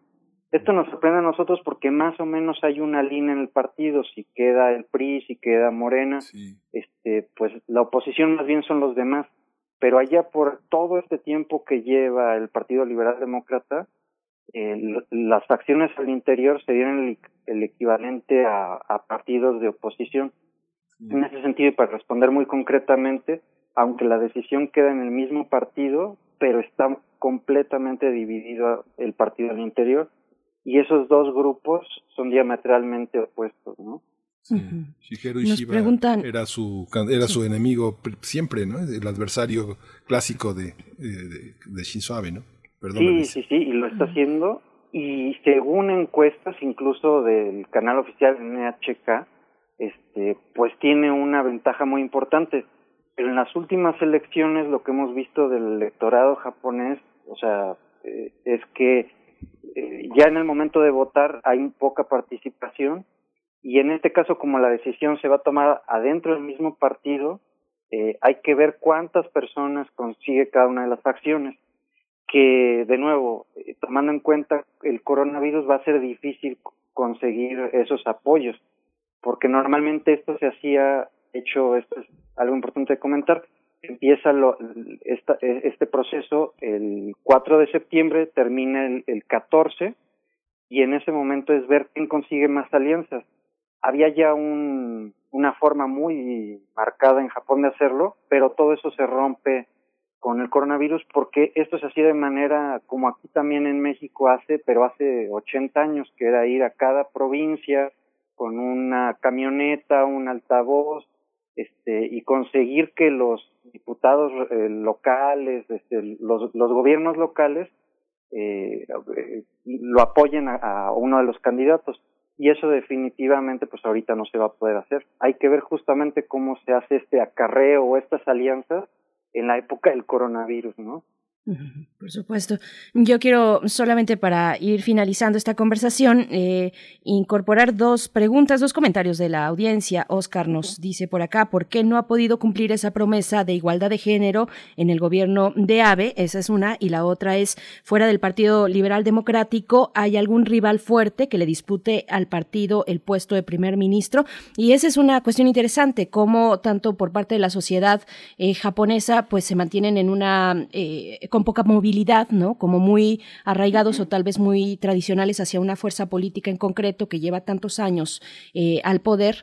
Y, y, qué significa entonces las fuerzas políticas, la configuración de fuerzas políticas alrededor del Partido Liberal? Eh, ¿Cómo ves estas cuestiones, Fernando señor?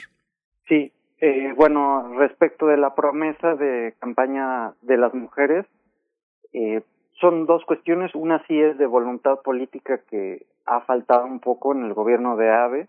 Eh, tomemos en cuenta para hacerlo muy rápido que, por ejemplo, él viene de una larga línea conservadora. Su, abuelo fue primer ministro, su bisabuelo participó en la Segunda Guerra Mundial como este, comandante de las, este, de las fuerzas imperiales. Entonces tiene una línea muy conservadora y en esa parte la voluntad política quizás faltó algo.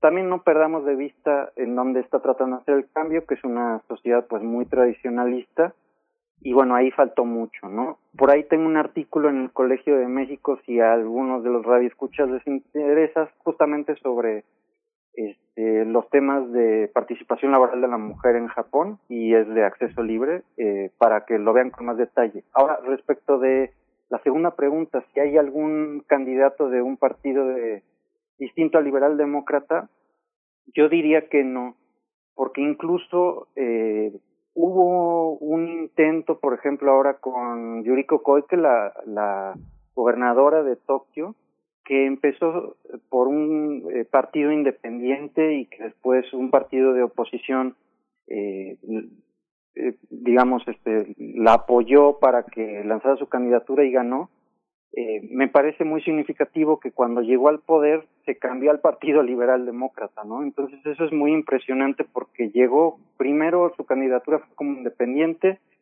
ya que iba a ganar este algún partido de oposición eh, que en ese momento casi casi se creó eh, la apoyó, pero en el momento en que empieza a gobernar empieza a seguir la línea oficial. Por eso yo creo, eh, de nuevo esta es mi opinión, pero con varios años de, de, ver esta tendencia, que la, el verdadero cambio que se puede hacer tiene que ser adentro del mismo partido. Mm. Eh, y el partido tiene facciones muy, muy, muy opuestas. Este hombre Ishiba, eh, por ejemplo, es, es de una línea completamente diferente. Hay gente en partidos este, de oposición que está menos distanciado de Shinzo Abe que Ishiba, por ejemplo. Entonces, muy concretamente, el cambio no va a venir fuera del Partido Liberal Demócrata, sino dentro del mismo Partido Liberal Demócrata con alguna otra facción. Eso es lo que yo considero.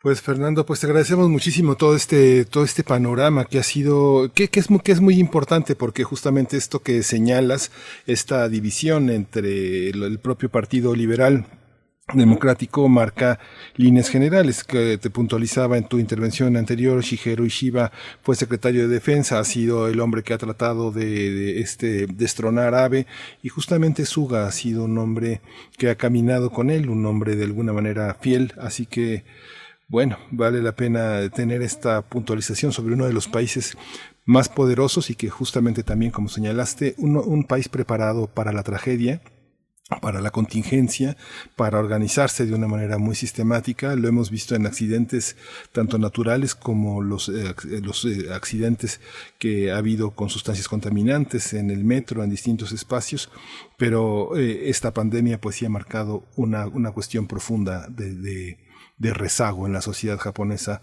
frente a las infancias, frente a las mujeres, frente a los ancianos, muchas deudas pendientes de Japón hacia, hacia, su, propio, hacia su propio mundo interno, ¿no?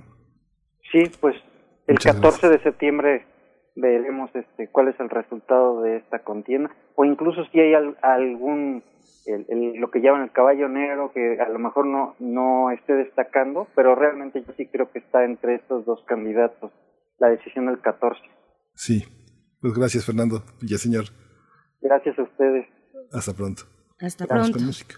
Vamos a ir con música. El doctor Fernando Villaseñor, solamente decir, es profesor del Colegio de México, especialista en Asia y África y nos ha acompañado cada que tenemos que hablar y cada que nos da pues la posibilidad de hablar de Japón. A mí particularmente me gusta mucho poder explorar eh, desde las cuestiones culturales hasta esto que es eh, una, un tema completamente político que se asoma dentro de esta pandemia. Vamos a ir con música. Esto está a cargo de Iseo, la canción es Sepatois.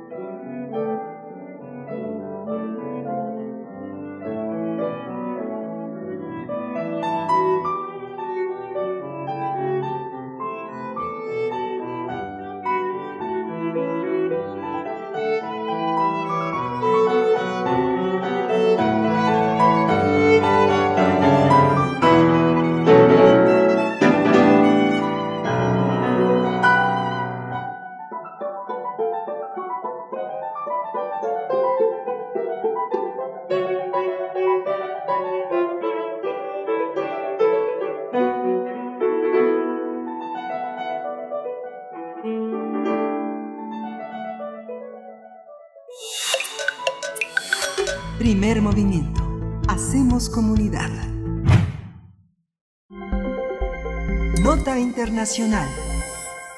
El presidente turco, el islamista conservador Recep Tayyip Erdogan, decretó convertir en mezquita otra antigua basílica bizantina en Estambul, la iglesia de Cora o de Chora, lo pronuncian algunos apenas a unas semanas de hacer lo mismo con la famosa Santa Sofía. La Basílica de Cora, construida en el siglo VI, fue convertida en la mezquita de Carillé en 1511. Años después de la conquista de Constantinopla por los otomanos y mantuvo su estatus hasta 1945, cuando un decreto ministerial la convirtió en un museo. La iglesia tiene varias pinturas y mosaicos del siglo XIV, por lo que está considerada como uno de los mejores ejemplos del arte bizantino. Tras su apertura como museo, el edificio pasó por un largo proceso de restauración para dejar al descubierto los frescos y mosaicos cubiertos con yeso durante su uso como mezquita. Sin embargo, en noviembre de 2019, el principal tribunal administrativo del país dictaminó que la decisión del gobierno de convertir el edificio en museo era ilegal y violaba un derecho, un decreto, perdón, otomano, que lo designaba como un centro de culto musulmán. Cabe señalar que el Islam rechaza la presencia de imágenes en sus templos. Por ello se espera que las autoridades coloquen doseles para evitar que se vean los mosaicos, mientras que en la de Santa Sofía en Estambul, que a principios de julio fue convertida en mezquita tras 86 años como museo laico, se desplegaron cortinas para cubrir los mosaicos durante los rezos musulmanes. Vamos a conversar sobre la decisión del presidente turco Erdogan para convertir iglesias en mezquitas y sus implicaciones. Este día nos acompaña el doctor Francisco Daniel Abundis Mejía. Él es doctor en Ciencias Políticas por la UNAM, es profesor de la Escuela de Gobierno y Ciencias Sociales del ITESM Campus Guadalajara, especialista en Palestina, Medio Oriente y las nuevas formas de estatalidad en Palestina e. Y bueno, nos acompaña siempre eh, cuando tratamos estos temas, cuando nos acercamos al Oriente Medio. Francisco Daniel Abundis, gracias por estar aquí una vez más en Primer Movimiento. Bienvenido. Hola Berenice, hola Miguel Ángel, qué gusto escucharlas de nuevo. Eh, un saludo a todas nuestras amables radioescuchas y pues siempre un gusto estar al pendiente de todas estas narrativas, de todos estos temas, sobre todo en esta región tan volátil, tan, tan, muchas veces malentendida, comprendida, eh, como lo es Oriente Medio. Entonces vamos a conversar un poquito sobre estas eh, cuestiones que han resultado, eh, como bien comentaban ustedes en la nota introductoria, un tanto polémicas, sobre todo eh, desde un punto de vista eh, que tiene que ver con eh, patrimonio cultural de la humanidad y esto es lo que hace que se ponga justamente a debate eh, una decisión como esta de, eh, en función de lo que ha hecho Tayyip Erdogan en las últimas semanas sobre estos eh, edificios. Sí, es que Francisco Daniel es que es una decisión polémica porque la UNESCO no que yo sepa no hay un dictamen como este patrimonio cultural de la humanidad en estas en esta en, en en Corán no no sé si en Sofía pero Santa Sofía, pero sería un equivalente a prohibir la entrada a San Marcos o a Uffizi o a este tipo de o al Vaticano. Sería una sería una cuestión semejante. ¿Lo entendemos así o cómo tendríamos que entenderlo? Justamente, y bien, como bien comentas Miguel Ángel, bueno, eh, en cuanto a Cora no, pero en cuanto a Haga Sofía, pues sí hay que entender que, que es un eh, que es un espacio que está considerado como patrimonio cultural de la humanidad. Y en ese sentido, eh, Entender esto en su justa dimensión me parece primero, eh, en cuanto a Santa Sofía, durante muchísimo tiempo eh, lo que fue una catedral bizantina que después se convierte, eh, históricamente hablando, en, en, una mezquita y que con la llegada del kemalismo, tras la fundación de la Turquía moderna, eh, con Mustafa Kemal Atatürk y todas las implicaciones que esto tuvo, pues bueno, se convierte realmente en, un espacio público de convergencia, en donde además se podían apreciar eh, todos estos frescos eh, bizantinos, junto con todas estas narrativas que ustedes ya bien mencionan, el Corán, al prohibir la, las imágenes y solamente al mostrarse estos principales eh, suras o, o versículos, si queremos verlos así, del Corán dentro de las paredes, pues eh, eh, eh, ciertamente la cuestión acá es un tema político y es a lo que quiero con lo que yo quisiera comenzar. En realidad, estas decisiones de Tayyip Erdogan eh, pasan por un tema político e impactan en un tema cultural y en un tema justamente que, como tú ya comentabas, pega de lleno a, a narrativas que tienen que ver con lo cultural y con el acceso a, a espacios que se vuelven justamente eh, de culto, eh, o espacios en los que cualquier persona, independientemente de su credo o de, o de su profesión de fe, tendría que tener acceso. Por ahí tú me comentabas a bien algunos espacios en donde nosotros y nosotras tenemos acceso por el simplemente hecho de nosotros acceder a un lugar, es un, es un derecho, pero hay que recordar que, que dentro de la narrativa del Islam hay muchísimos espacios, eh, Berenice, Miguel Ángel, que, nos, que, que, no dan acceso justamente a las personas que no son musulmanas. En este caso, la mezquita de Santa Sofía durante muchísimo tiempo se volvió eh, en un espacio que además, eh, uno, era un museo y que además al día de hoy, eh, al, al ser ya un lugar de culto, pues también lo que preocupa a nivel UNESCO y a nivel curaduría y a nivel todas estas narrativas que tienen que ver con el arte al interior de este recinto histórico y sumamente importante para la para la cultura y para la historia universal, pues el miedo uno es uno que se puedan dañar algunos de los frisos, algunos de los frescos justamente que se encuentran al interior del recinto y por otro lado también eh, que se vuelva esto una afrenta para todas aquellas personas que durante mucho tiempo apelaron a esta laicidad del Estado turco. Y esto es muy importante, me parece, porque eh, este proyecto que se construye alrededor de los años 30 en la figura de Ataturk, esta búsqueda incansable por la modernización de Turquía, por dejar atrás hasta cierto punto valores encaminados un tanto de Oriente y apegarnos justamente, o apegarse, mejor dicho, a narrativas más encaminadas a Occidente, pues se han venido desdibujando, hay que decirlo,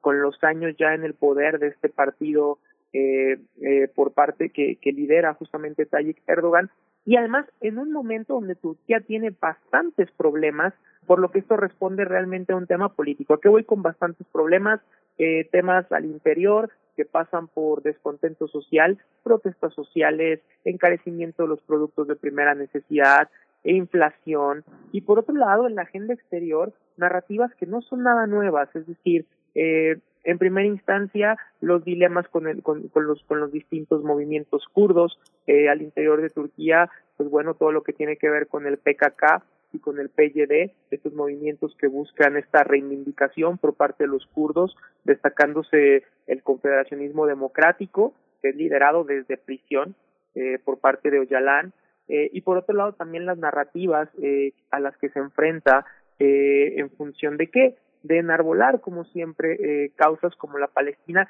Yo veía por ahí un tuit mucho muy polémico cuando cuando Erdogan hace el decreto en torno a Hagia Sofia, en donde decía, bueno, eh, con esto vamos a abrir la puerta para recuperar la mezquita de Al-Aqsa y para, para recuperar el Domo de la Roca en una fuerte narrativa eh, de Palestina. La realidad es que Erdogan siempre ha retomado la causa palestina y me parece que se sale de contexto. Aquí es una decisión que pasa por una crisis política y en donde Erdogan busca justamente reivindicarse ante ciertos sectores de la sociedad, porque también es cierto que en los últimos años la sociedad turca, específicamente y hablando de Estambul como, como este espacio que ha sido históricamente multicultural, eh, ha pasado por un sendo proceso de islamización por parte del partido de Tayyip Erdogan. ¿Es una manera de congraciarse con algún grupo de la población eh, o qué motiva, qué hay detrás de esta decisión de Erdogan? Pareciera una decisión eh, simbólico-política muy, muy, eh, pues importante, pero que genera estas tensiones que ya nos comentas, ¿no?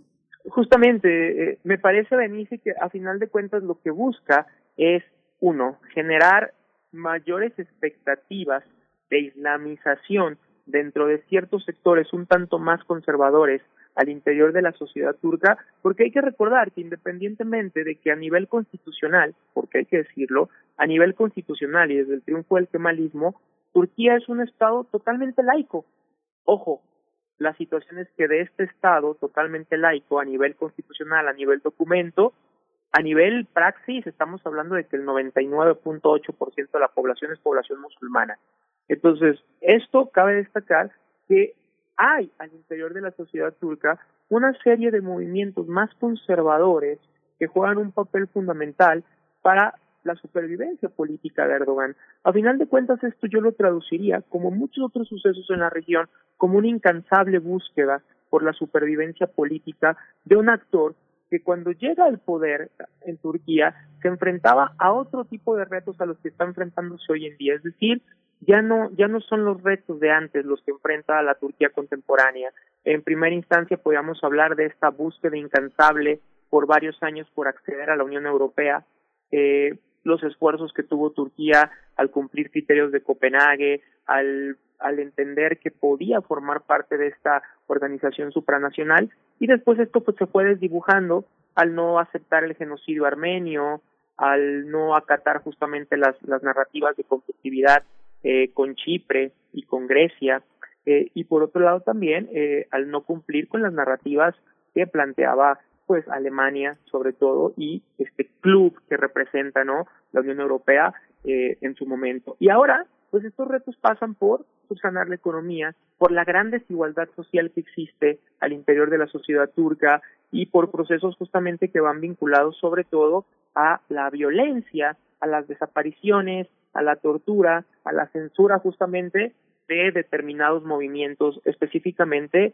el kurdo, reitero, es decir, eh, acá lo que se busca es una supervivencia política y se retoman estas narrativas que me parece que son un tanto eh, coyunturales y que nos pega a todos eh, como ciudadanos globales en función de que eh, de que se está censurando, de que se está violentando un espacio como el de Haga Sofia, ahora como el de Cora, que eh, en primera instancia, ojo, no quiere decir que con el hecho de que se pueda llevar la jutba o la, o, o la oración los días viernes, se esté violentando el derecho a, a, a, las otras expresiones religiosas. Lo que sí es importante decir es que no será el mismo acceso al que se tenía y sobre todo durante mucho tiempo hay que decirlo también que el presidente Erdogan, el mismo Erdogan, había rechazado esta narrativa. ¿Por qué?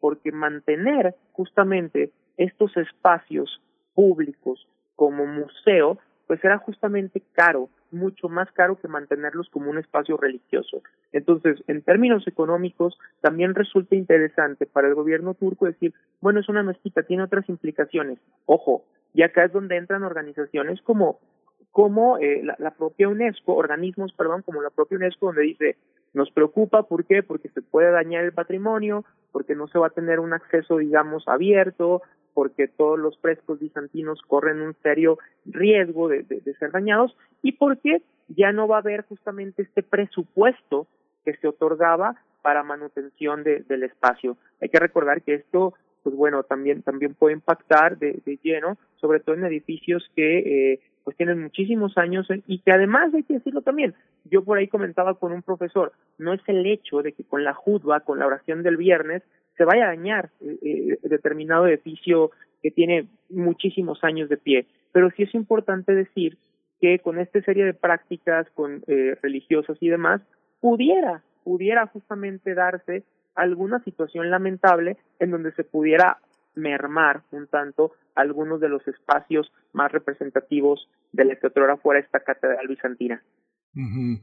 Es increíble, no se pensaba, pensaba en, en, la vida en Estambul de uno de los grandes escritores que le ha dado un sello de identidad a este país y que justamente es un puente con Occidente, ese Orhan Pamuk, que el, el, el, Estambul, este gran libro de esta gran crónica de recuerdos y, y de paseos en, en Estambul que publicó en español en 2005 en, en Mondadori, eh, muestra un, un, Estambul que se debate entre, entre la vida uh, tradicional, entre la vida conservadora, pero conservadora, no en la tradición del Islam, sino de la política, como tú lo estás señalando, Francisco Daniel, y la vida moderna, que es una mirada que trata de incorporar a Turquía a la, a la Unión Europea, justamente con todos los marcos culturales que las transacciones comerciales exigen, como un código de, de, de puenteo, ese umbral que la vieja Turquía no logra traspasar, ¿no?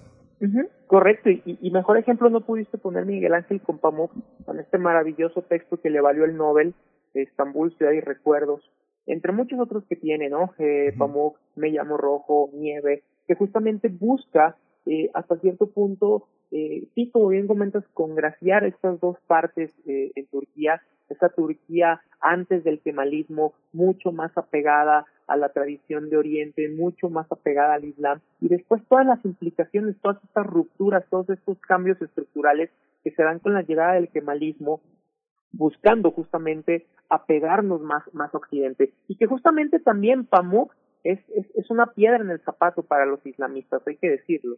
Eh, un escritor sumamente eh, adorado por, por, gran, por, por, por gran parte de la comunidad, pero también pues censurado y criticado justamente al interior de Turquía por, por, por alejarse hasta cierto punto. Tiene un texto justamente mucho, muy polémico donde hace una fuerte crítica a los movimientos islamistas nieve, donde pone una analogía muy interesante donde triunfa un partido islamista y las mujeres comienzan a suicidarse en medio de todo este caos, pues hace una fuerte, fuerte, fuerte crítica a los proyectos islamistas, ¿no? Partiendo de toda esta narrativa en donde existen algunas voces que siguen creyendo que el proyecto islamista es la solución.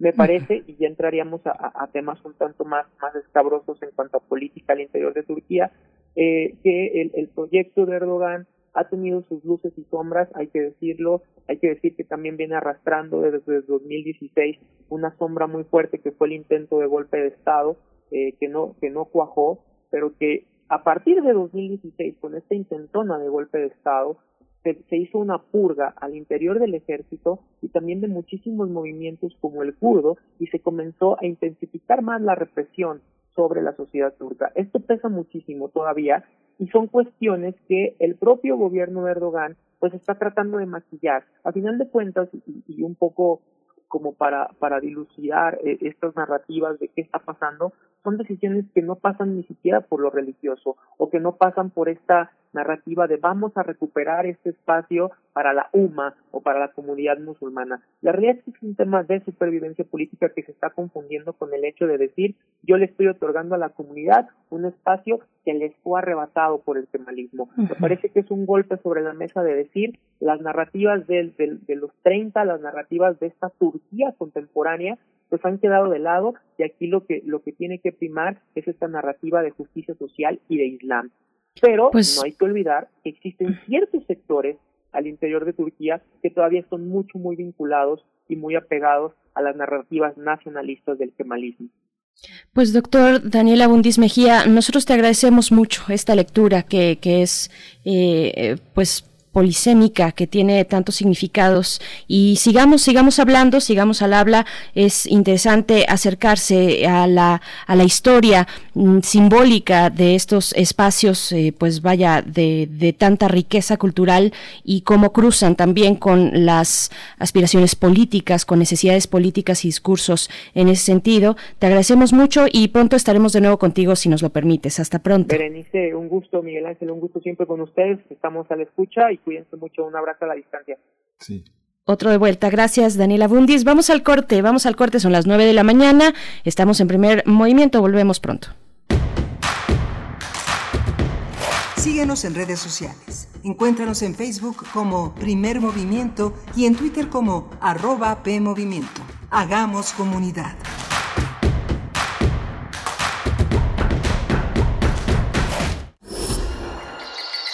Creemos en un mundo donde se escucha toda la música. Toda la música. Donde el conocimiento esté abierto al mundo.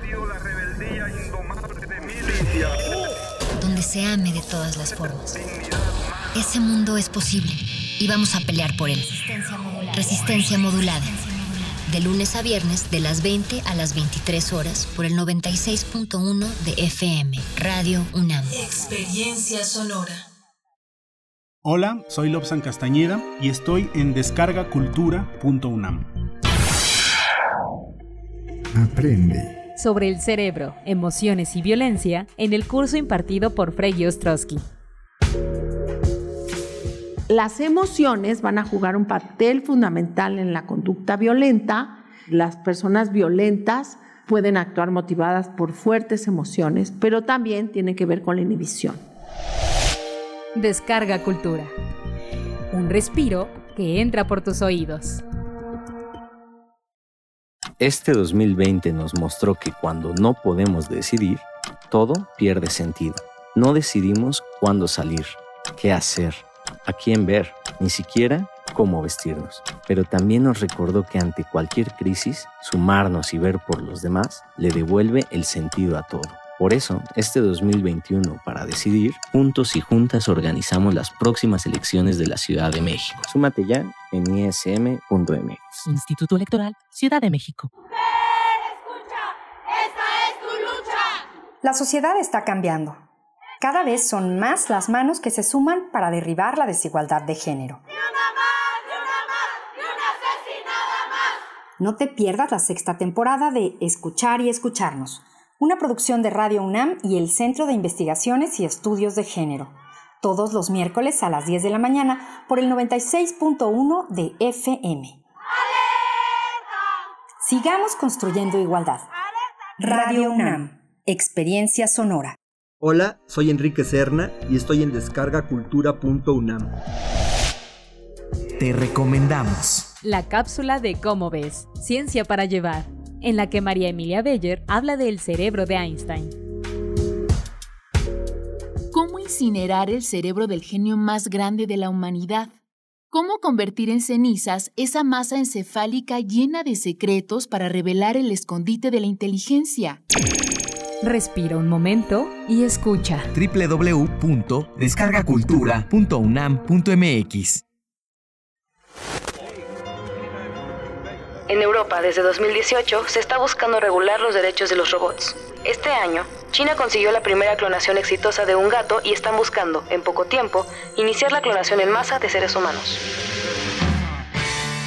El Programa Universitario de Bioética de la UNAM te invita a reflexionar sobre estas y otras cuestiones en El Árbol de las Ideas. Bioética, Ciencia y Filosofía para la Vida. Un programa dedicado al análisis y divulgación de los temas más trascendentales de la agenda bioética de la mano de diversos expertos en la materia. Miércoles a las 16 horas por el 96.1 de FM. Radio UNAM. Experiencia sonora.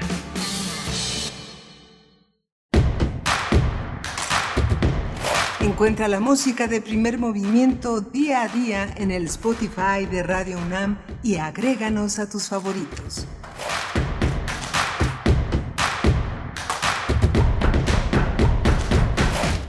Son las nueve con cinco minutos de la mañana, la hora del centro del país. Estamos de vuelta en primer movimiento en este miércoles 2 de septiembre, el día después del informe 2 de septiembre de 2020 y continuamos para esta tercera hora donde precisamente vamos a abordar este tema en nuestra mesa del día. Doy la bienvenida una vez más a mi compañero Miguel Ángel Quemain en los micrófonos. ¿Cómo estás, Miguel Ángel? Hola Berenice, buenos días, buenos días, bienvenidos, bienvenidas a todos los radioescuchas de Primer Movimiento que nos sintonizan a partir de las 9 de la mañana o que vienen ya desde las desde temprano, desde las 7 de la mañana. Ha sido un programa interesante. Justamente acabamos de concluir con Turquía y, y eh, traíamos la literatura, la cultura a, cuentas justamente con este libro de Orhan Pamuk, este premio Nobel que enseña la, en la Universidad Politécnica de Estambul y que ha sido una de las banderas más importantes para preservar y defender la vida de algunos escritores, algunos fundamentalmente poetas que todavía pelean durísimo en las plazas públicas como eh, eh usando la poesía como su su arma en esa ciudad que se debate entre lo viejo y lo nuevo. Y me recordaba Yazar Kemal que es uno de los grandes poetas El retorno del halcón un libro de 1969 que ha sido como una, una guía también clave para entender este nuevo mundo Berenice por supuesto, bueno, eh, en redes sociales tenemos muchos comentarios al respecto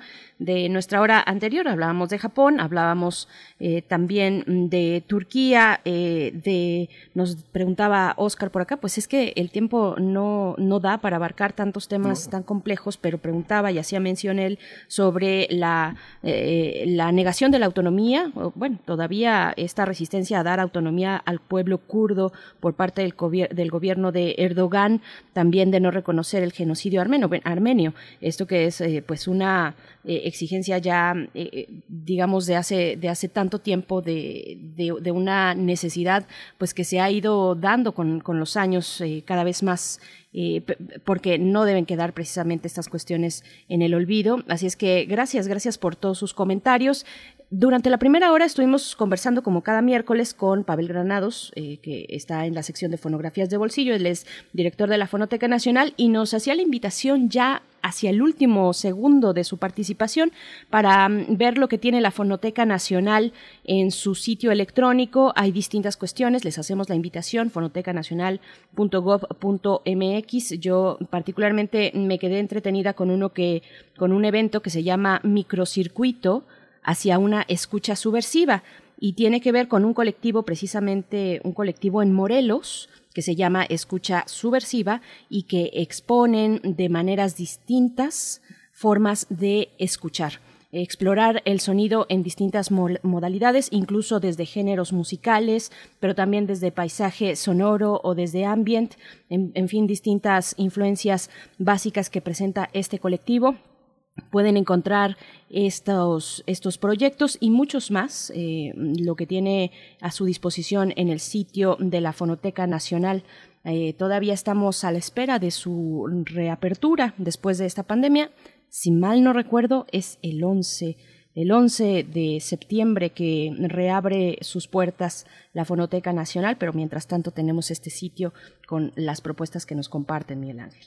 Sí, justamente esta, esta apertura gradual de distintos modos a partir de la pandemia, pues ha sido uno de los desafíos del sector cultural, pero ha colocado a la fonoteca como un espacio también importantísimo en la preservación del patrimonio y la necesidad de poner en contacto a un gran público que no necesariamente ni son historiadores ni defienden el patrimonio, sino que buscan, que son grandes buscadores de joyas que encuentran gracias a esa minucia de un, un archivo que pues es fundamental para América Latina, porque por México, como lo ha dicho Pavel, Granados, por México, por Buenos Aires, por Venezuela y Colombia han pasado como las grandes voces de todo el planeta. Es un, son, repositorios tanto en Colombia como en Argentina, como en Brasil, este, grandes repositorios del mundo eh, de la memoria sonora. Así es, la memoria del mundo, eh, que son reconocimientos además otorgados ya eh, específicamente por la UNESCO Así es que, bueno, no se, no se lo pierdan. Para el día de mañana, por ejemplo, mañana 3 de septiembre, hay un, una conferencia dentro del ciclo Fonoteca Nacional desde casa que se titula La voz que viene de las nubes y es, eh, se hablará acerca de la restauración de grabaciones del Istmo de Tehuantepec. Por si alguien está interesado, pues bueno, acérquese a las redes sociales y al sitio electrónico de la Fonoteca Nacional. Eh, pues todo lo que tiene que ver con, los especialistas restauradores de estos documentos sonoros eh, que están resguardados por la Fonoteca Nacional, pues bueno, es de verdad un oasis sonoro que no, que no tiene fin.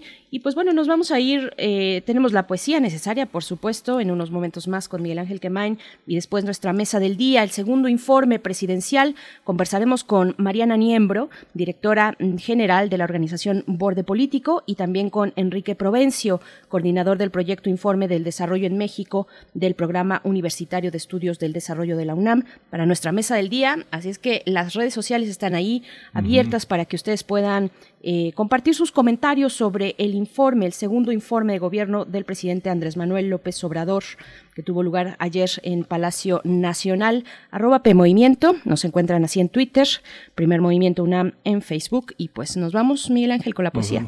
con la poesía. Primer movimiento. Hacemos comunidad. Es hora de poesía necesaria. Hoy voy a traer aquí a Roberto Chavarren, uno de los grandes poetas uruguayos. Él nació en 44, está a la mitad de su de la década de sus 70 años. Ha sido un hombre muy cercano a México. Muchos, muchos momentos de su vida pasan por esta geografía. Y es autor de muchos ensayos, de traducciones, de narrativa. Es, es también un narrador, un cuentista y un novelista. Pero se le reconoce en el continente como un gran poeta. Y El Monte Nativo es uno de sus grandes poemarios, uno de sus, eh, una de sus grandes apuestas. Y lo vamos a acompañar con una de las cosas más nuevas en Uruguay, una murga, una murga carnavalesta, que es Agárrate Catalina, a ver qué les parece.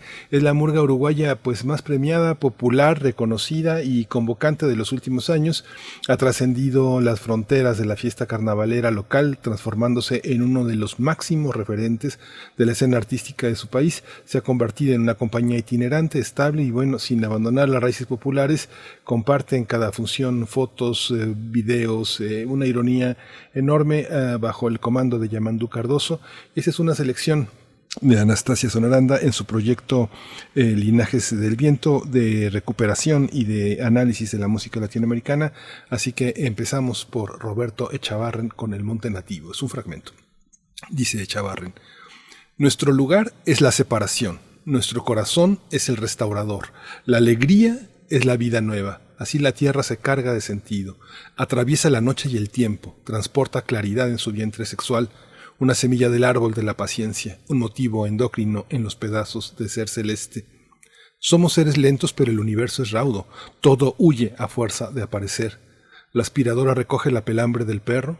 El río pasa entre cavernas, basura y zafiro. Veo el patio de la cárcel, la alberca donde lavan la ropa, la pared carcomida. Mas un incendio toma cuenta de todo y todo se deshace a la luz de las llamas. La lámpara de Aladino es pura fricción. Chispas brotan al rasparla. Un deseo nace al tiempo que se satisface, pero el afecto recorre la vida entera. Desde el bosque de acacias una oruga verde se desliza, el lomo hecho de pinos verde luz. Un bosque va marchando para hacer algún tipo de justicia. La oruga entró a la casa. Un ladrón la pisó y se quemó la planta del pie, salió gritando en una pata sola. A la oruga no le pasó nada. Todo está quieto, recogido en sí mismo, murmurando, raciocinando, esparciendo inminencias, un molino anónimo entre sombras verdes. La madrugada se quiebra con las primeras luces sobre los campos de maíz. Tu camiseta se seca con el calor que despediste. El perro ladra, recorre las habitaciones alarmado, no concibe abandonar la vigilancia. Deberíamos agradecerle esa, esa preservación obstinada del territorio, pero la inundación desprende la choza que se lleva a la corriente. Si ajustamos el lente veremos los pormenores de la ribera, un arco iris completo, muslos impregnados de pachuli. El muchacho pasa en equilibrio, hojas de bambú en el pecho, en la boca peces de coral. No obstante el caos sigue allí, renace a cada anochecer. Quien estuvo en el campo sabe cómo todo no cesa de crecer. El aire de una flauta de madera trabajada a cuchillo avanza en la noche de verano.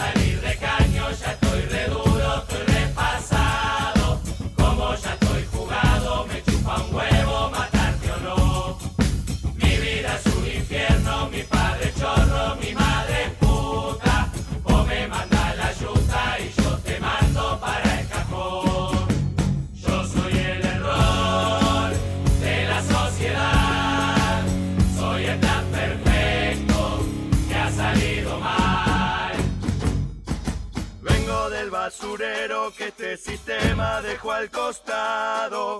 Las leyes del mercado me convirtieron en funcional. Soy un montón de mierda brotando de las alcantarillas. Soy una pesadilla de la que no vas a despertar. Vos me despreciás.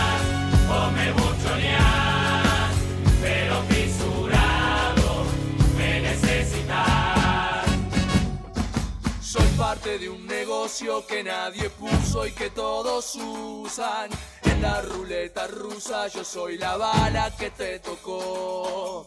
Cargo con un linaje acumulativo de misiadura y una alma que supura veneno de otra generación.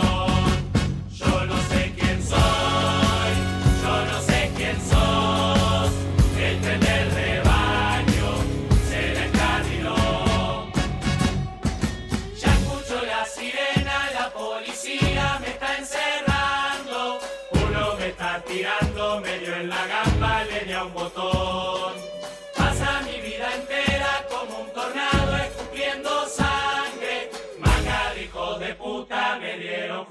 en el corazón.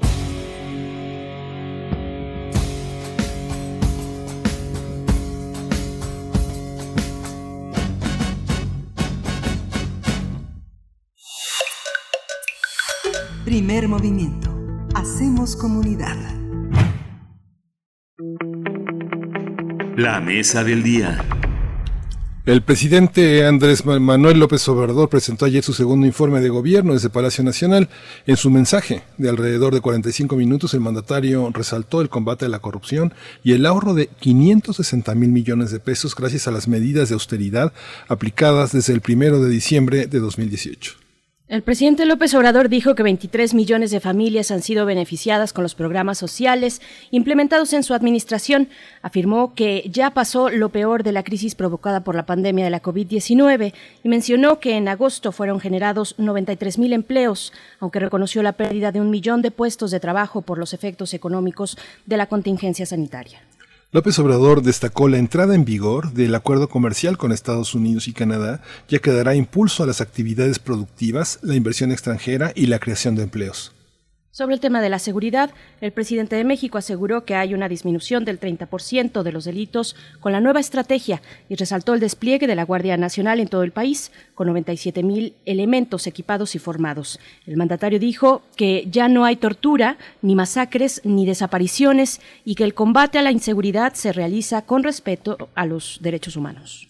Vamos a realizar un análisis de este segundo informe del presidente López Obrador y están con nosotros eh, Mariana Niembro. Ella es directora general de Borde Político. Le doy la bienvenida. Buenos días, Mariana Niembro. Gracias por estar aquí para analizar este informe. Hola, ¿cómo están Berenice, Miguel Ángel y Enrique? Buen día. Gracias. Buen día.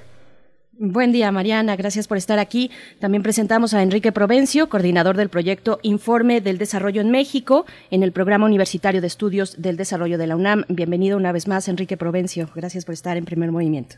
Gracias a ustedes. Buenos días, Berenice, Miguel Ángel, Mariana. Gracias, buenos días. Pues vamos a empezar con, con Mariana Niembro. 45 minutos de exposición, un informe que se ha publicado completo, muchos temas que se cruzan. ¿Por dónde empezar el análisis, Mariana Niembro? ¿Qué es lo que te parece más relevante para la vida que, que, que, enfrentamos los mexicanos para lo que viene?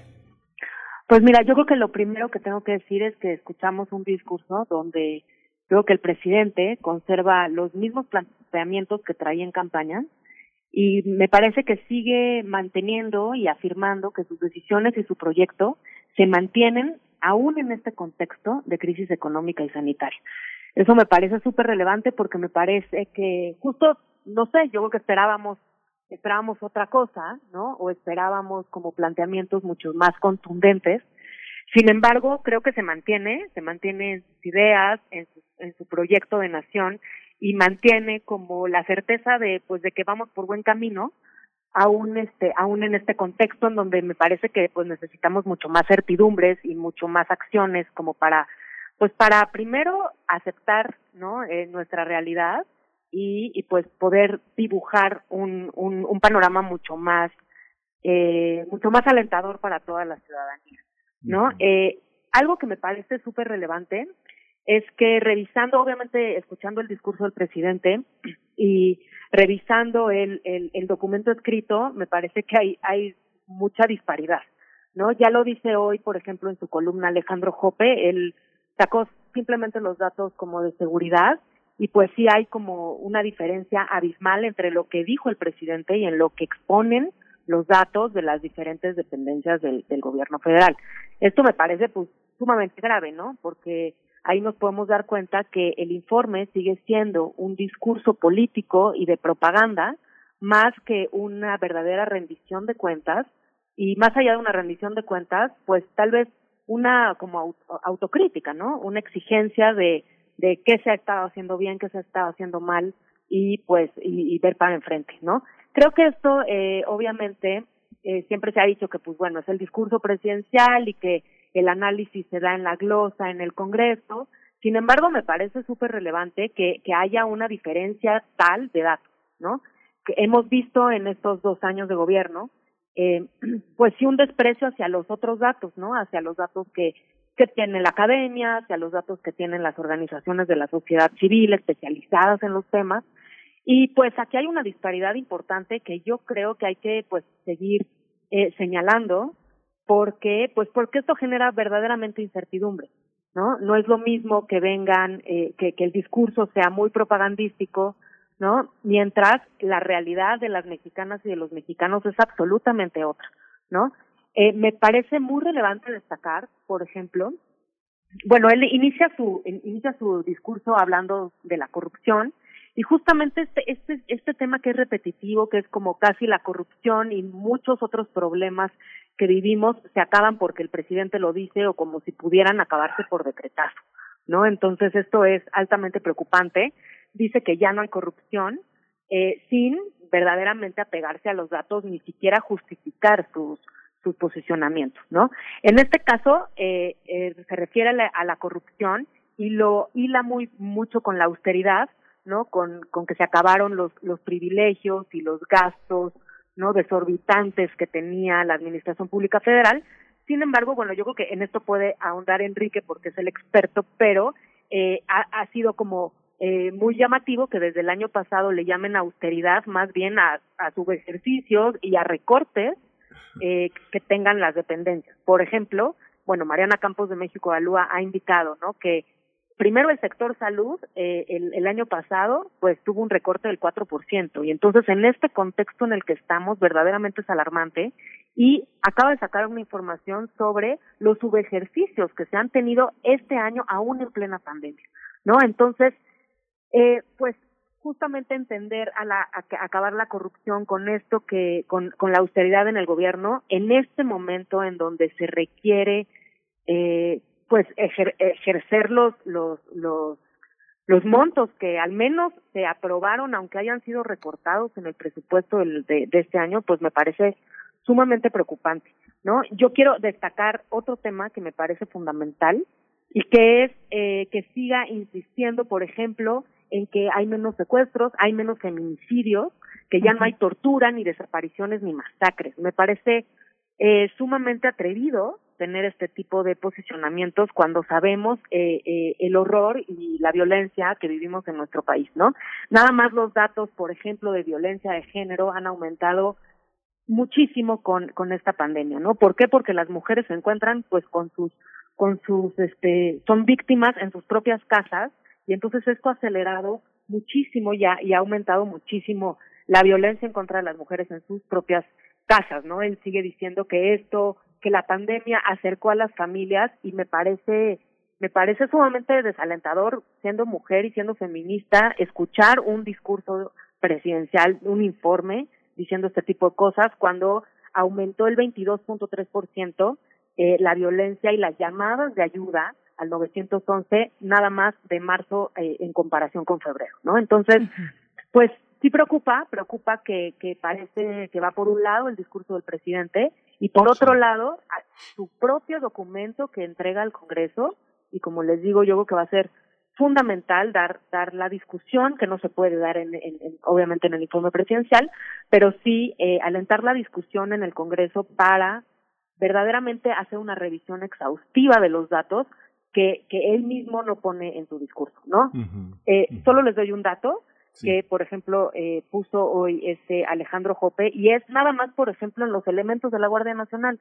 Él dice en su informe que son 97 mil elementos y la verdad es que no da. Es más, o sea, hace un desglose Alejandro Jope en, el, en su propio artículo sobre el, lo que dice el documento y lo que dicen las bases de datos de, de los anexos del informe, ¿no? Entonces, pues esto me parece relevante decirlo, creo que es lo primero que hay que decir, que es hay una disparidad absoluta entre lo que presenta escrito y lo que lo que dice el presidente y aún lo escrito pues creo que eh, hay que revisarlo no porque pues son esos otros datos o es la narrativa que ha mantenido el gobierno desde hace dos años en donde excluye eh, otros datos que, que no convienen no Enrique, eh, quisiera preguntarte sobre tu punto de vista, más bien, este, más que una respuesta ahora a Mariana, eh, ¿cómo lo ves, cómo lo viste tú? ¿Cuál es el planteamiento que desde tu punto de vista encontraste? Eh, gracias nuevamente por la invitación a la mesa y mi punto de vista es el siguiente. El informe de ayer fue como cualquier informe. No hay diferencia en el tono y en los énfasis ¿Por qué razón? Porque los informes de gobierno tienden a magnificar lo positivo, tienden a subestimar lo que no va bien y tienden a esconder lo que de plano va muy mal. Y eso es lo que ayer vimos. Eso es lo que se espera en general de un informe. y el segundo informe anual de gobierno del presidente López Obrador eh, siguió ese patrón. Quiero destacar algunos puntos que a veces se pierden en la discusión y que me parece que han amortiguado un poco a la crisis. Me voy a referir a algunos aspectos sociales y económicos. Y el primero de ellos, que a veces se pierde en el debate, es que afortunadamente en esta crisis los salarios no se están desplomando. Eso es muy importante porque la mejora que tuvimos en 2000, de hecho empezó desde el 18, pero la que tuvimos en 2019 y la que se aprobó para el 2020 en salarios mínimos, repercutió en la estructura salarial y aunque en algunos sectores, por ejemplo los manufactureros, los salarios reales sí han bajado, en promedio no hemos tenido un desplome. Ese es un punto que hay que decir, aquí está presente. Y hay algunos otros aspectos de los que destacó el presidente que son o verdades incompletas o imprecisiones o énfasis que tienden a subestimar mucho la situación por la que está pasando el país. Hay comparaciones que sacan las cosas de contexto, como decir que el precio del petróleo pasó de cero a 40 dólares por barril. Bueno, sí, estuvo en cero unas horas, un día del mes de abril. Cuando vemos los promedios, porque en otros temas sí usa promedios adecuadamente, cuando vemos los promedios, pues nadie puede decir que haya sido un gran logro que el petróleo pasara de cero a 40 pesos por barril. Uso este ejemplo solo para decir que eso también es típico, el uso de la información. Pero quiero eh, resumir en, en este momento mi idea de que mi impresión de conjunto es que en el informe el presidente López Obrador está subestimando mucho, subestimó mucho la verdadera situación por la que estamos pasando. Y no digo verdadera porque yo tenga la verdad, sino porque la información del INEGI, del Banco de México, de muchas fuentes, de lo que nos está hablando es de una situación muy crítica, de la que en efecto puede que ya no estemos en el peor momento. Ese pudo haber ocurrido en mayo o junio, pero puede ser de acuerdo al comportamiento previsto que tenga consecuencias mucho más fuertes en temas que el presidente no mencionó, en particular en la pobreza, que según muchas fuentes distintas, y en, si tengo otra oportunidad de hablar, quiero, quiero abundar sobre esto, según muchas fuentes distintas, está creciendo y nos va a llevar mucho tiempo regresar a la situación previa. Por supuesto. Bueno, yo también les pregunto, el presidente dijo que quedan pendientes cinco de los 100 compromisos que hizo en el Zócalo durante su mitin de, toma de posesión. ¿Qué decir de, esta situación? Eh, ¿Cómo poder contrastar? Es, es contrastable, pues, esto del discurso ayer en Palacio Nacional con los números, con los hechos. Hay números, por ejemplo, bueno, avisaba también que hay un ahorro de 560 mil millones de pesos por eh, la austeridad, es el resultado de la austeridad. ¿Cómo ver el impacto de esa cifra? ¿no? de ese gran ahorro en lo que se expresa, dónde podemos darle seguimiento, cómo lo han visto ustedes, eh, Mariana Niembro. Sí, pues mira, yo me quedé esperando justamente cuáles eran esos otros cinco eh, compromisos. eh, la verdad me quedo con la tarea de justo de, de, de revisar, porque a mí sí me, me preocupa mucho, pues que, que justamente eh, tenga un posicionamiento de ese estilo, ¿no? O sea, de que ya casi cumplió con todo. Te digo, si, si él, o sea, si el presidente piensa que ya acabó con la corrupción, ¿no? Estaba yo revisando, por ejemplo, el informe, y pues a mí, por ejemplo, me llama mucho la atención, pues que, que justamente algunas áreas, y bueno, empezando por la Secretaría de la Función Pública, que es la que, que es la que lleva como, como ese tema y ha, ha impulsado eh, ciertas campañas y ciertas cosas, por otro lado la UIF, pero me preocupa, por ejemplo, que se siga denostando como el, la construcción de otras instituciones, ¿no? En, en, en, pasados gobiernos y solo por ser pasados gobiernos, pues se subestimen, ¿no? En este sentido hablo del Sistema Nacional Anticorrupción. Me parece que eh, que pues la Secretaría Ejecutiva, se tiene una política nacional anticorrupción, en fin, eh, creo que ahí hay bastantes avances, se está avanzando en la plataforma digital nacional, o sea, en fin, yo no veo que eh, que verdaderamente pueda dar por sentado que cumplió con ciertos compromisos cuando no hay verdaderamente pues una políticas públicas en ese sentido, ¿no? O, se esté avanzando, vaya. A veces eh, pareciera, ¿no? Que los datos, por ejemplo, eh, pues él insiste mucho que los programas sociales son los que han han este han permitido, ¿no? Y que que, que esta esta crisis y esta pandemia no este no no no haya eh, resultado en violencia, etcétera.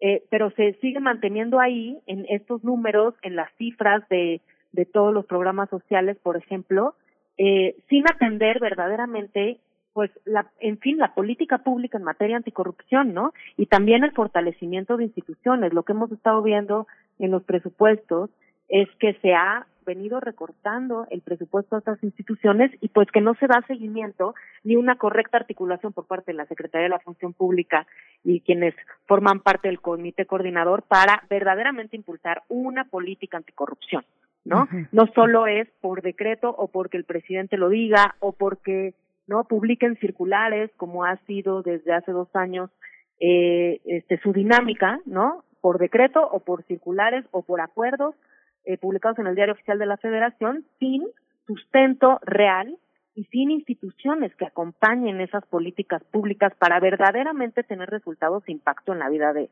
de la ciudadanía y para verdaderamente que se vean, como tú dices, Berenice, ¿no? Es, o sea, cómo se sustenta eso si la realidad en la que vivimos, pues es otra, o, o pareciera que habla de otro país, ¿no?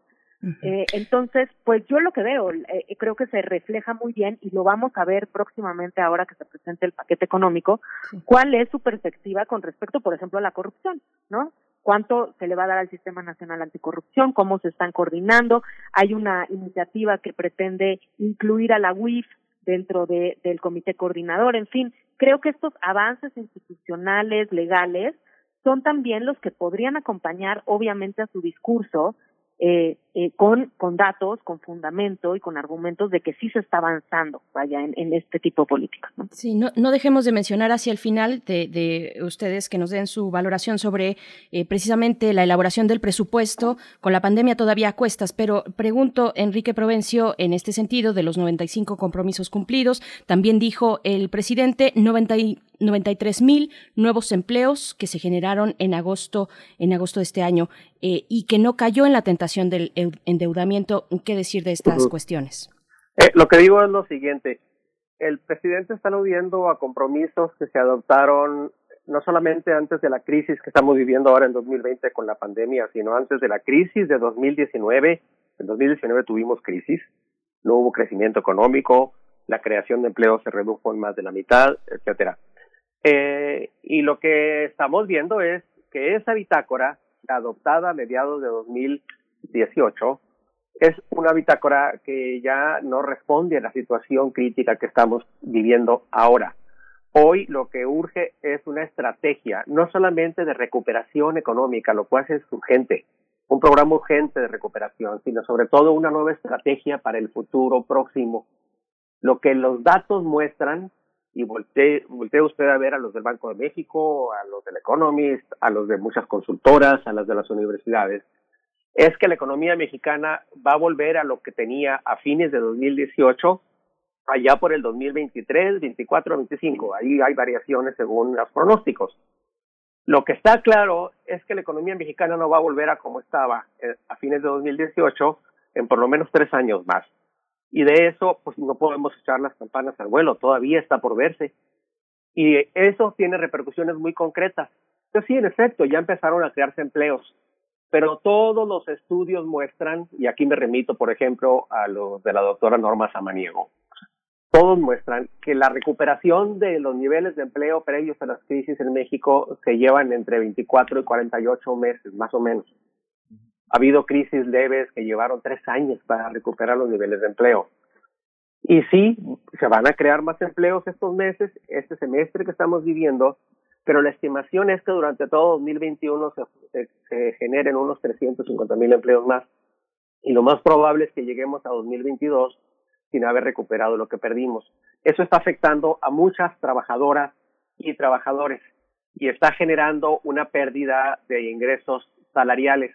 Y eso está provocando, nos lo dicen el Coneval, nos lo dicen algunos investigadores del Programa Universitario de Estudios de Desarrollo de la UNAM, lo dice el Departamento de Estudios Económicos de, de UVA, lo dicen varias fuentes, Nora Lustig, entre otros, que este año la pobreza en México puede estar creciendo entre 10 y 17 millones de personas. La CEPAL lo sigue documentando también. De eso no oímos nada ayer. Es normal porque, como ya mencioné al principio, los informes esconden muchos asuntos que no quieren que se vean.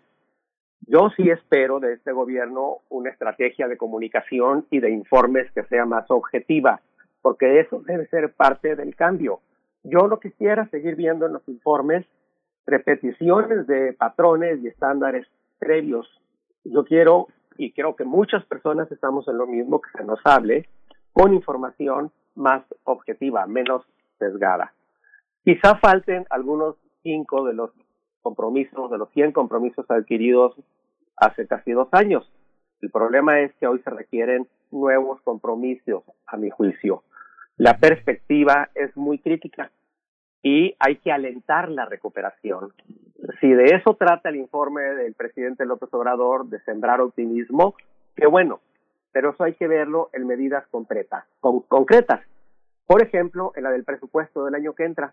Y ya el secretario de Hacienda anunció que el presupuesto del año que entra va a ser todavía más restrictivo. La idea de que la austeridad está sirviendo, lo, lo voy a calificar así directamente, es un mito. La austeridad contrae, la austeridad baja recursos, la austeridad drena fondos de la sociedad y todo eso lo que hace a corto o a mediano plazo es eh, reducir el dinamismo económico y por tanto afectar la creación de empleo. Las austeridades son depresivas, además de que son deprimentes. Y creo que eso lo vamos a volver a ver en el presupuesto 2021, no lo digo yo, lo dijo ya el secretario de Hacienda.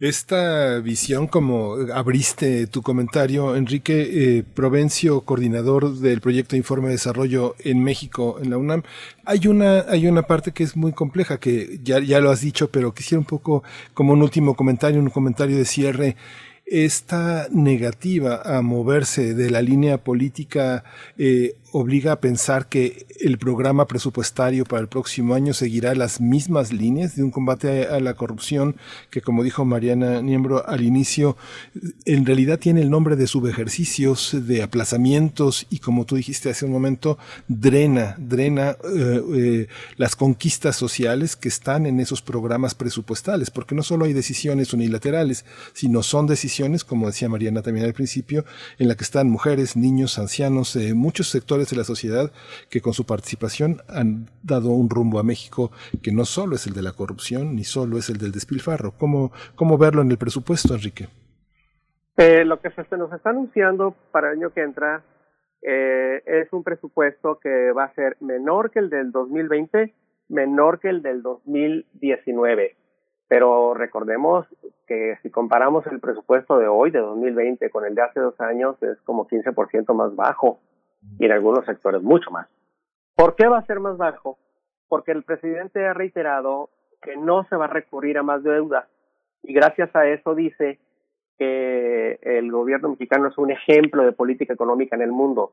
Miren, es un ejemplo de contracción presupuestal que ni siquiera es austeridad en el sentido de la austeridad republicana, es austeridad presupuestal, significa reducción de fondos en la inversión pública, en varios apoyos, en gasto corriente, en medios básicos de operación.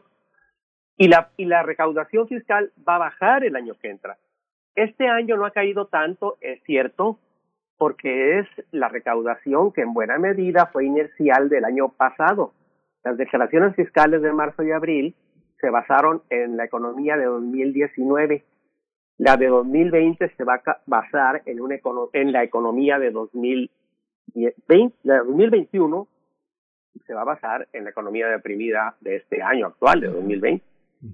Y entonces va a haber menos fondos. Si no va a haber más contratación de deuda, pues va, va, va a reducirse el gasto. Y de todas maneras, la deuda en comparación con el producto va a crecer mucho. Pues, ¿Por qué? Porque el producto está deprimido. O sea, el denominador del quebrado este, pues es más bajo y el numerador es más alto que la deuda.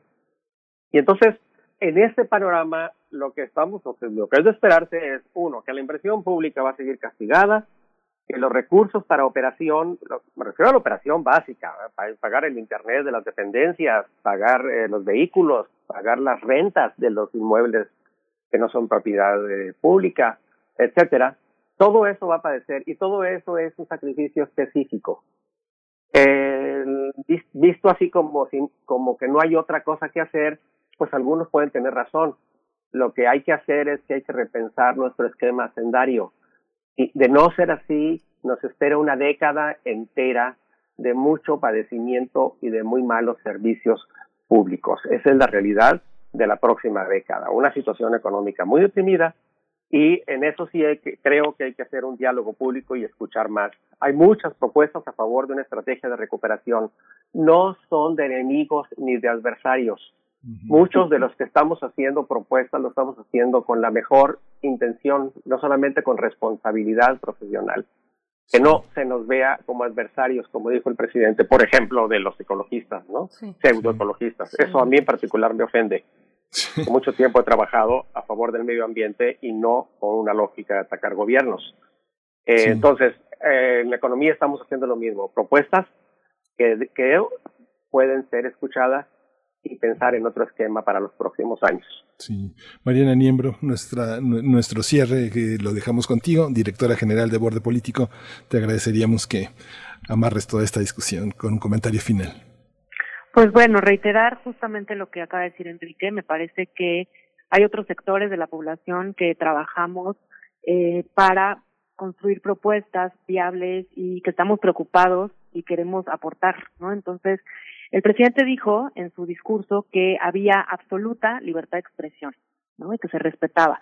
Pues bueno, nada más hay que recordar que en la mañana de la semana pasada, ¿no? Sacó eh, unos eh, unos datos en contra de quienes, eh, según esto, reciben dinero para ir en contra del tren Maya, ¿no? Me parece que es inaceptable, es inaceptable seguir en este discurso polarizante en donde quienes piensan diferente a él, con datos, justificados, lo que sea, como que estamos en el mismo, ¿no? Nos pone en el mismo sitio a todos los detractores, opositores, etcétera, a todos los que no piensan como él. Entonces, yo creo que es ya sumamente preocupante esta situación.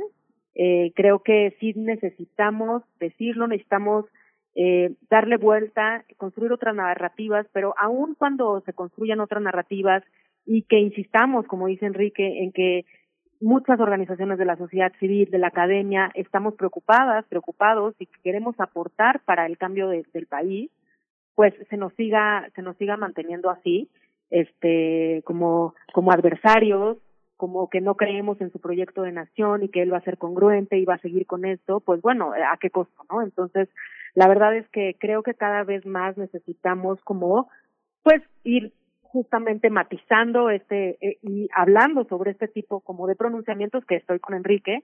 Por supuesto que los informes siempre han sido así y así serán. Digo, yo que más quisiera que no, ¿no? Que, que verdaderamente pudiéramos apostarle por un eh, nuevo ejercicio de la política.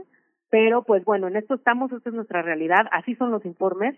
Lo que hay que hacer es desmenuzarlo. Lamentablemente va a ser en un Congreso pues con mayoría y como lo hemos visto, el presidente también dijo que hay, ahora sí hay un respeto y trato equitativo con los poderes, pues la verdad es que está en duda, ¿no? Eh, nosotros que damos seguimiento al legislativo, pues sabemos perfectamente cuáles son las presiones y la subordinación en la que el presidente pone al Congreso de la Unión. Nada más, pues está el tema, por ejemplo, de fideicomisos, ¿no? El, el fideicomisos que tuvieron sesiones de Parlamento abierto durante la pandemia con todos los sectores involucrados y se definió solo eh, eliminar cuatro de los 44 y eh, pues se iba a aprobar en un periodo extraordinario y pues el presidente en la mañanera el día anterior dijo que quería sus 44 fideicomisos eliminar, ¿no? Entonces, eh, la verdad es que, bueno, a eso voy, el discurso es completamente eh, opuesto a la realidad, a lo que vemos, y me parece que lo que hay que hacer es justamente abrir estos espacios de discusión, decir las cosas y ver los, dat los otros datos que vemos en otros espacios y no con ganas de confrontar al gobierno ni al presidente, sino de construir y de ver la realidad y de construir opciones para que este país vaya cada vez mejor. Pues les agradecemos a ambos, Mariana Niembro, directora general de Borde Político, Enrique Provencio, coordinador del proyecto Informe del Desarrollo en México de la UNAM. Eh, muchas gracias, pues tendremos mucho de qué hablar precisamente frente y de cara al paquete presupuestal 2021 y con esta nueva, con este nuevo eh, momento, sesión ordinaria del Congreso mexicano. Muchas gracias, Mariana, muchas, muchas gracias, Enrique. A ustedes, Berenice, Miguel Saludos, Mariana. Saludos a todos. Hasta luego, Enrique. Chao. Luego. Pues qué mesa, qué interesante. Qué interesante, nos vamos a ir con música. Sí, vamos a ir con música y vamos a escuchar justamente de los Beatles, The Full on the Hill. Day after day, alone on a hill, the man with the foolish grin is keeping perfectly still. But nobody wants to know him. They can see that he's just a fool. And he never gives an answer, but the fool on the hill sees the sun going down, and the eyes in his head see the world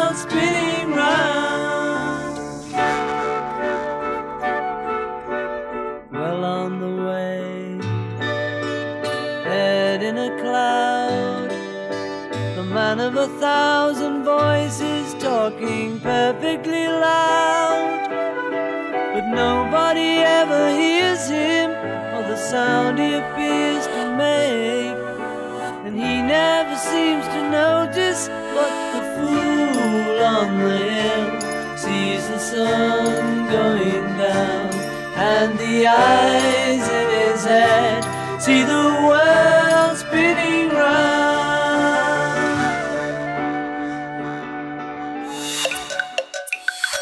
Primer movimiento. Hacemos comunidad. Química entre nosotros. Química para todos. Ya está en la línea de primer movimiento el doctor Plinio Sosa, él es académico de tiempo completo en la Facultad de Química, que se dedica ahí principalmente a la docencia y a la divulgación de la química y nos acompaña cada miércoles. Doctor Plinio Sosa, bienvenido. ¿Cómo, cómo estás esta mañana? Muy bien, Berenice, gracias. Buenos días.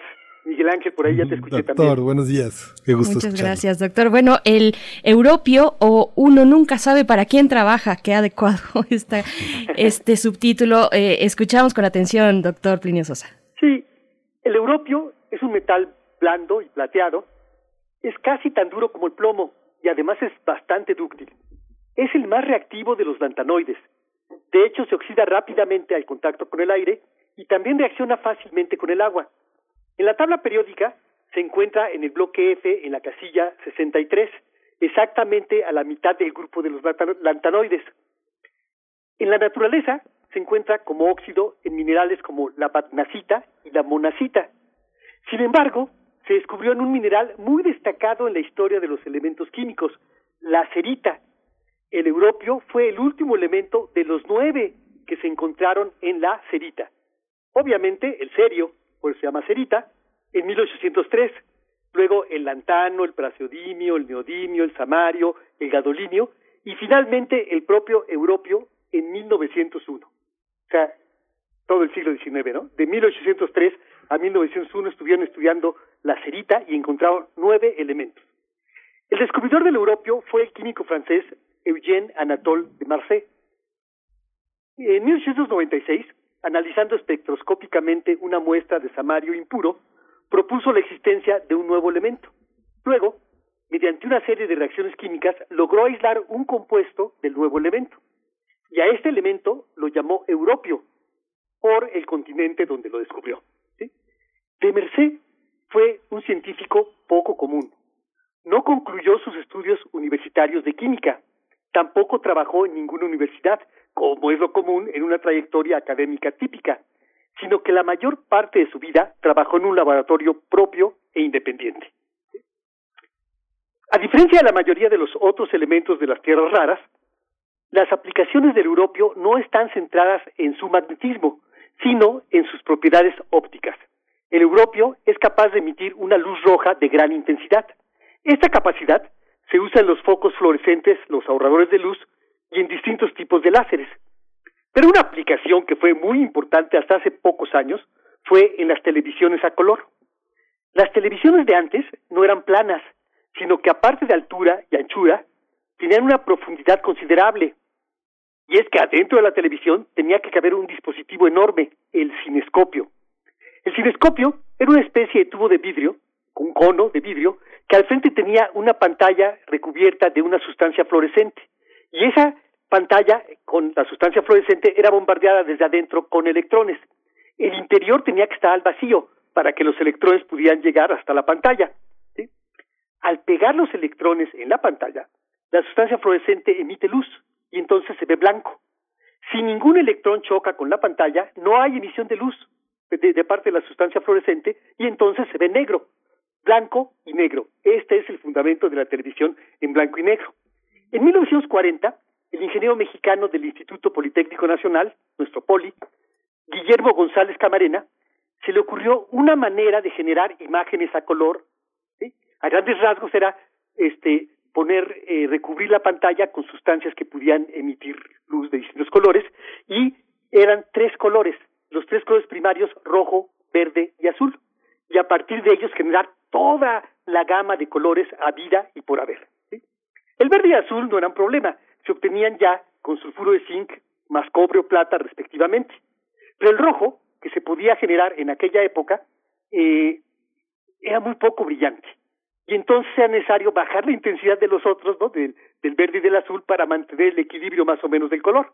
Sin embargo, todo eso cambió con el uso del europio, que proporciona un color rojo sumamente brillante. Y una reflexión interesante. Estudiando la conductividad eléctrica de los gases, los físicos de mediados del siglo XIX descubrieron una radiación que salía del cátodo en un aparato de vidrio al vacío, el futuro cinescopio. En 1897, el físico inglés J. J. Thomson hace apenas un poquito más de 100 años, 1897, J. J. Thomson descubrió que esos rayos que salían del cátodo, los rayos catódicos, eran partículas negativas contenidas en el interior de los átomos. Es decir, Thomson, hace poquito más de 100 años, descubrió los electrones. Ahí, en el cinescopio, en los tubos de rayos catódicos.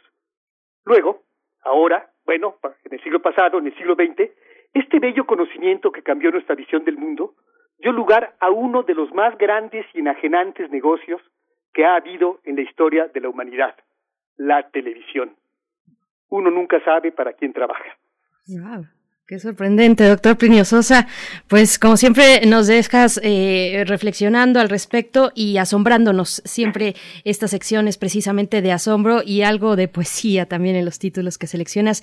Te agradecemos mucho.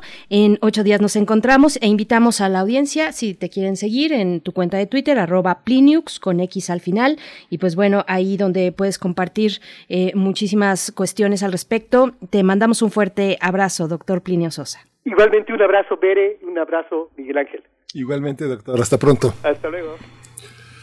Pues ya prácticamente nos acercamos al final del programa. Ha sido una mesa muy interesante. Mañana Niembro y el doctor Enrique Provencio han establecido eh, pautas de lectura de este informe. Eh, la mañanera de hoy ha sido también paradigmática en el sentido de que se encamina justamente a señalar aspectos eh, nodales de lo que viene de la presentación del programa de ingresos y egresos ante, ante los diputados.